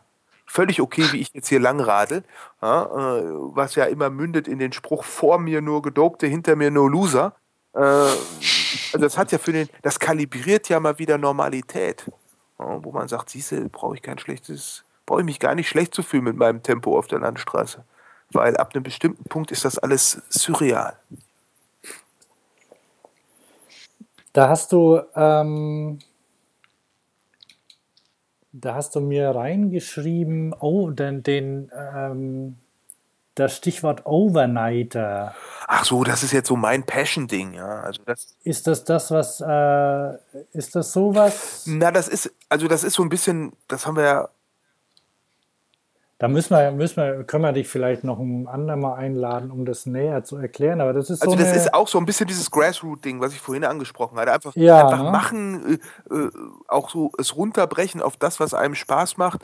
Und äh, da ist, sind sicherlich diese ganzen Gravel-Rennrad-Dinge. Es gibt das im Mountainbike-Bereich. Und einer dieser Sachen sind auch diese Self-Support Races, also Mountainbike-Langstreckenrennen, wo du alles selber machen musst. Äh, keine fremde Hilfe in Anspruch nehmen darfst und nichts vorausplanen darfst und only public service on public places, also wo eigentlich so die, die, die Parameter alle ziemlich, ziemlich eng gefasst werden, ziemlich enger moralischer Kodex geschnürt wird, der, ähm, der dann für eine gewisse Eigendynamik sorgt, weil damit irgendwie große Sponsoren-Ding draußen ist und damit bestimmte Mechanismen raus sind. Ähm, und für mich jetzt persönlich führt es eigentlich so das, das Fahrradfahren und Mountainbiken mit meinen alten Pfadfindererinnerungen zusammen.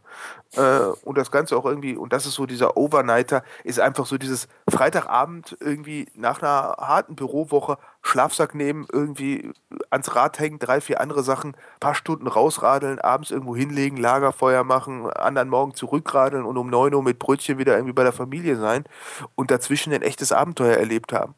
Und das finde ich jetzt das ist ein extrem spannendes Format, das ziemlich viel zusammenführt.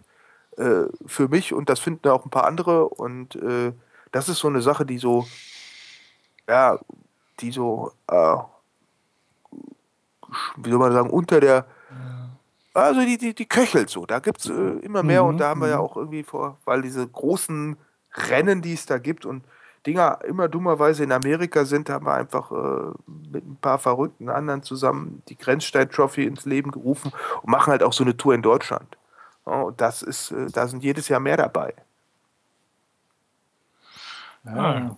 Aber das ist nichts Ja, für da das ist nichts, wo ich jetzt sage, das ist das nächste Nordic Walking. Also da, ja, sondern das ist einfach, wo ich so sage, da passieren Formate, sta äh, finden da statt, äh, Fahrradfahren zu erleben, die einfach zum Beispiel extrem weit von UCI, BDI, BDR, Radsportvereinen oder sonst was, die finden einfach so, das hat sowas von so einem äh, Flashmob. Ja? Das findet so völlig anarchisch mit Mini, mit, da gibt es keine Organisation in dem Sinne. Da gibt es einen Treffpunkt und einen GPS-Track und eben so ein, so ein Kodex, so ein, so ein Geist, den jeder Intus hat. Ähm, und dann geht's los.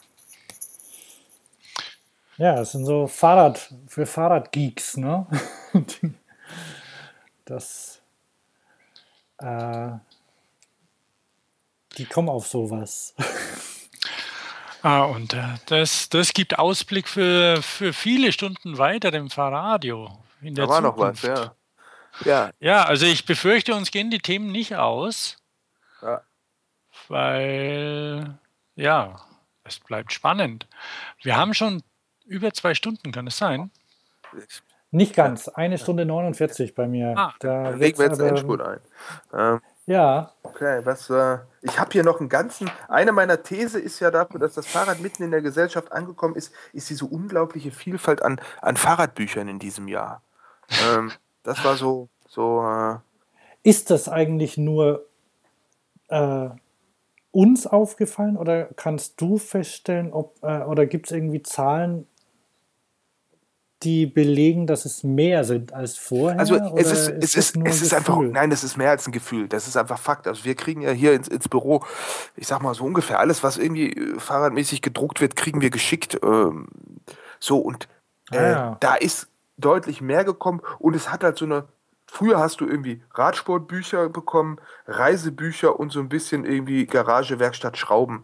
So, jetzt hast du, wenn ich hier gucke, äh, Single Speed, ähm, Cycle äh, Style, äh, was habe ich hier noch? Cycle Chick, ja, ähm, äh, auf dem Rad eine Frage der Haltung. Äh, Kai Schächtele, ich lenke, also bin ich. Äh, das sind also Bücher von der Thematik her, von der Aufmachung her, von der Zielgruppe her, von, vom ganzen, ich sag mal, Buchhabitus her sind das Bücher, die es vor Jahren nicht gab, geschweige denn auf Deutsch. Mhm. Äh, oder hier eine, auch eine, der Marbot-Jäger, ne? zu spät geschaltet, in 35 Etappen durch den Rennradwahn. Saugeil. Zu spät geschaltet. Super, also der, ich, ich, wir kennen uns auch, äh, weil er in, in, in, einer Epoche im, im Rheinland gewohnt hat, wo ich auch war und da sind auch ein paar Leute. Also ähm, herrliche, herrlicher Wahnsinn. Äh, wobei das ist jetzt eher, eher, so das Beispiel für, für, für, für, für den Fahrrad, äh, Radsport äh. Aber ein super spannender, also ein Buch, über das ich schallend gelacht habe. Ähm, aber auch Kai Schächtele, ich radle, ich lenke, also bin ich, Bekenntnisse eines überzeugten Radfahrers. Das wäre halt vor 30 Jahren irgendwie in, in irgendeinem Öko-Selbstverlag erschienen und hätte eine ganz andere Betriebstemperatur gehabt, mit, mit ganz viel ökologischem Zeigefinger. Und hier redet jemand wirklich hochgradig hedonistisch und doch lustig darüber, wie geil das ist, Fahrrad zu fahren. Das sind Bücher, da, die hätte Heine. Hast, hast, hast du das gelesen? Ich, ja, ich habe es quer gelesen. Ja. Ja, und habe ein paar Mal ja. schallend gelacht und das hat mir genügt. Ja, und der, der Thomas fand es ja nicht gut. Ja. ich fand's, ich fand's, ich fand's super. Eben, das, aber das sind ja auch, die Bücher sind ja dadurch, dass Fahrrad ja. so zu einem feuilletonistisch zu einem Kulturgegenstand wird, damit wird es ja auch angreifbar. Damit wird, setzt sich ja noch mehr dieser subjektiven Komponente aus.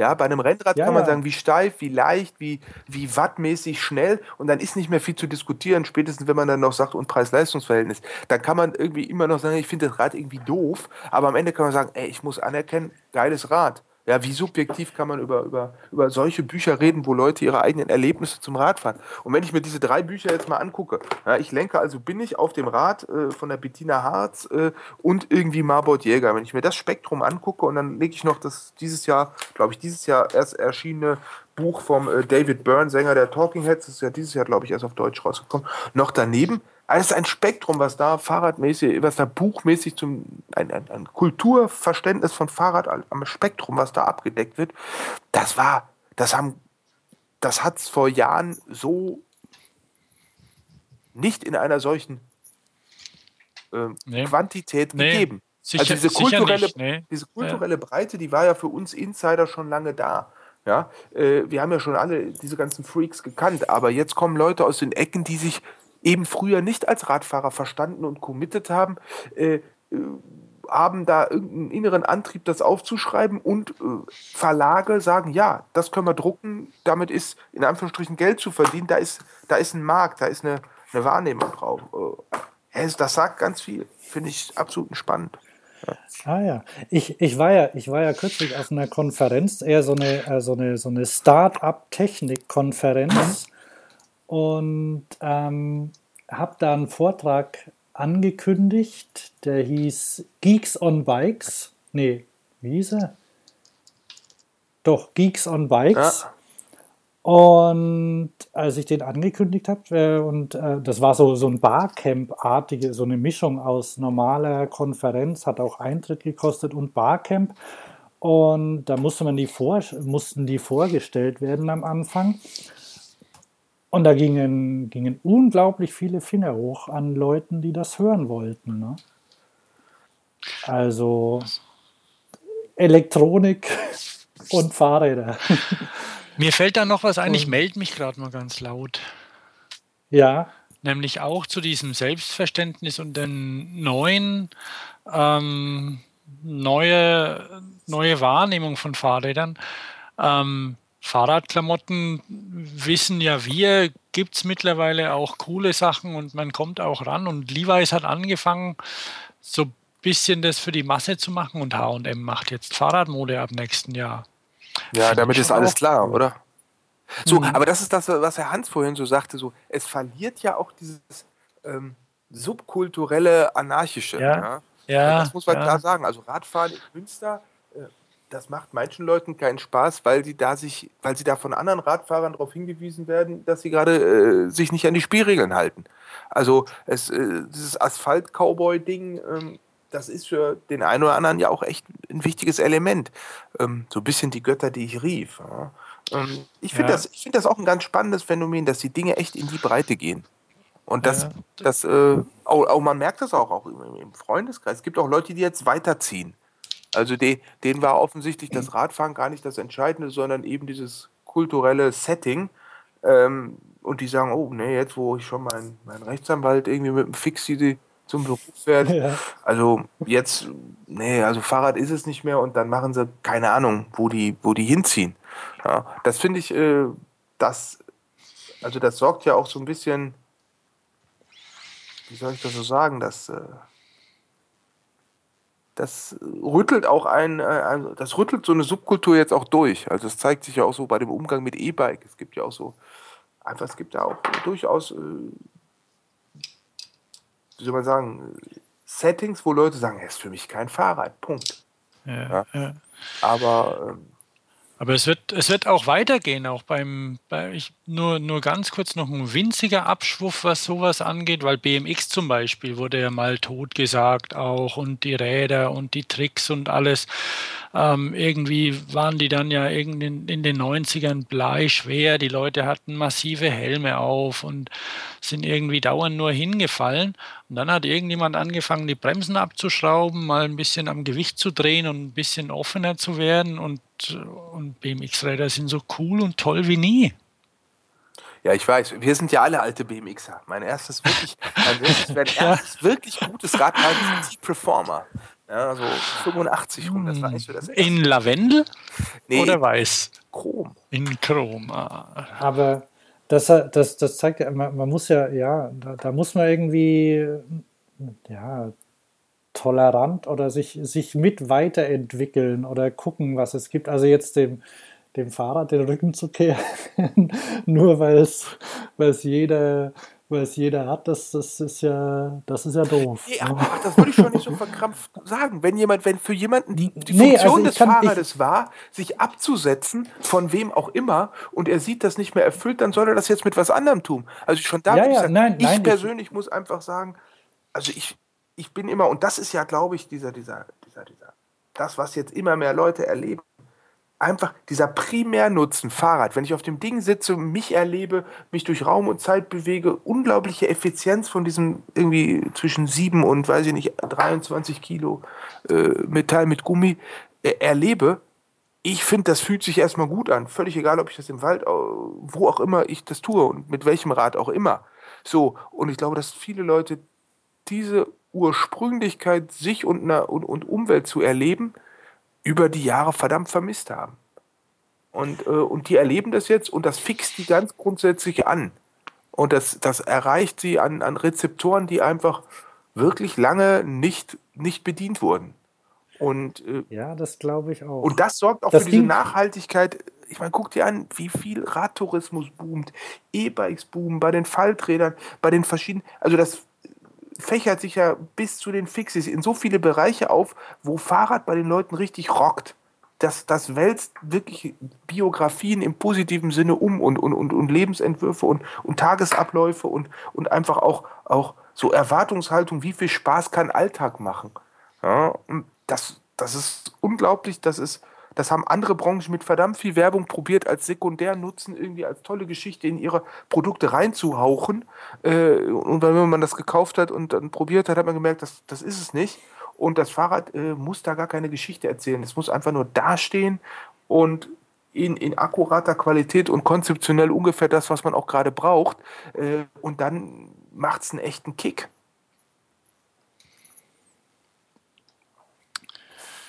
Das war doch ein schönes Schlusswort, oder? Ja, ich wollte ja als, als Konferenzleiter wollte ich eben den Ball so zuspielen, sonst hätte ich so, ich merkte es auch so, wie es anrollte in mir und dachte, hey, eigentlich, was sollen wir jetzt noch sagen?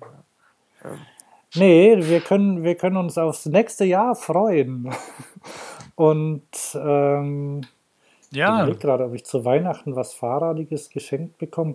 Nee, nee, dies, diesmal nicht. Aber ähm, ja, ich äh, vielleicht können wir kommst du uns nächstes Jahr nochmal besuchen. Lass, lass, uns den Ball einfach zu irgendeinem Thema wieder aufnehmen. Äh, ja. Äh, so, dass von den Zuhörern gewünscht wird. Wir warten einfach mal ab, was da das, äh, das Feedback ist. Aber immer wieder gerne. Wir können auch nochmal über Tretroller reden. Ich finde, da das, das ist ein Thema, das muss also sowieso also nochmal in der eigenen, das muss in einer eigenen Sendung besprochen werden, Thomas. Das haben wir, haben wir eh schon mal drüber ja, also gesprochen. Also ja, natürlich. Ja, ich finde das Spannende an Namobilität, da ist der, das Fahrrad mal der größere. Ja? Und da können wir mal, da können wir, nee, da können wir mal zeigen, da kann die Fahrrad, der, der Fahrradkosmos mal zeigen, ob er die Toleranz, ob er altes, was er über Jahre irgendwie diesem hm, vermeintlich großen Feind Auto abverlangt hat und, und, und, irgendwie gesagt hat, so muss das sein, ob er das selber auch bringen kann. Ja? Einfach. Hm, das finde ich sehr, sehr spannend. Das ist äh, nicht die Fußgänger wegschubsen. Ja, so sinngemäß. So auch dieser, diese, zum Beispiel sozial determiniertes Verhalten irgendwie äh, der Fahrzeugwahl. Ich persönlich steige ja mhm. immer sofort aufs Rad oder denke das als erstes. Und so wie man vor Jahren irgendwie gesagt hat, hier musst du Kippen holen oder Brötchen holen mit dem Auto, ja, vielleicht sagt man einfach, muss es immer das Fahrrad sein? Kann ich nicht mal um die Ecke auch zu Fuß hingehen? Ja, das finde ich ganz. Oder wie wäre es mal mit Und einem Segway? Ja, gut, da persönlich würde ich. also mit Aber wir, wir, als, wir als Eltern von Grundschülern wissen ja, dass man auch mit dem Tretroller um die Ecke zum Bäcker fahren kann. Ne? Ja, man kann mit allem Möglichen. Ja, dann bedanke ich mich für den Besuch und. Ja, war, war gut. War äh, schöner Schnack mal wieder. Ähm, und dann würde ich doch sagen, machen wir bei nächster Gelegenheit wieder und gerne. Jawohl, das war Gunnar Fehlau. Ich war Hans. Und ich Thomas. Tschüss. Schön. Schöne Weihnachtsfest an alle. Bis dann. Ebenso. Ciao.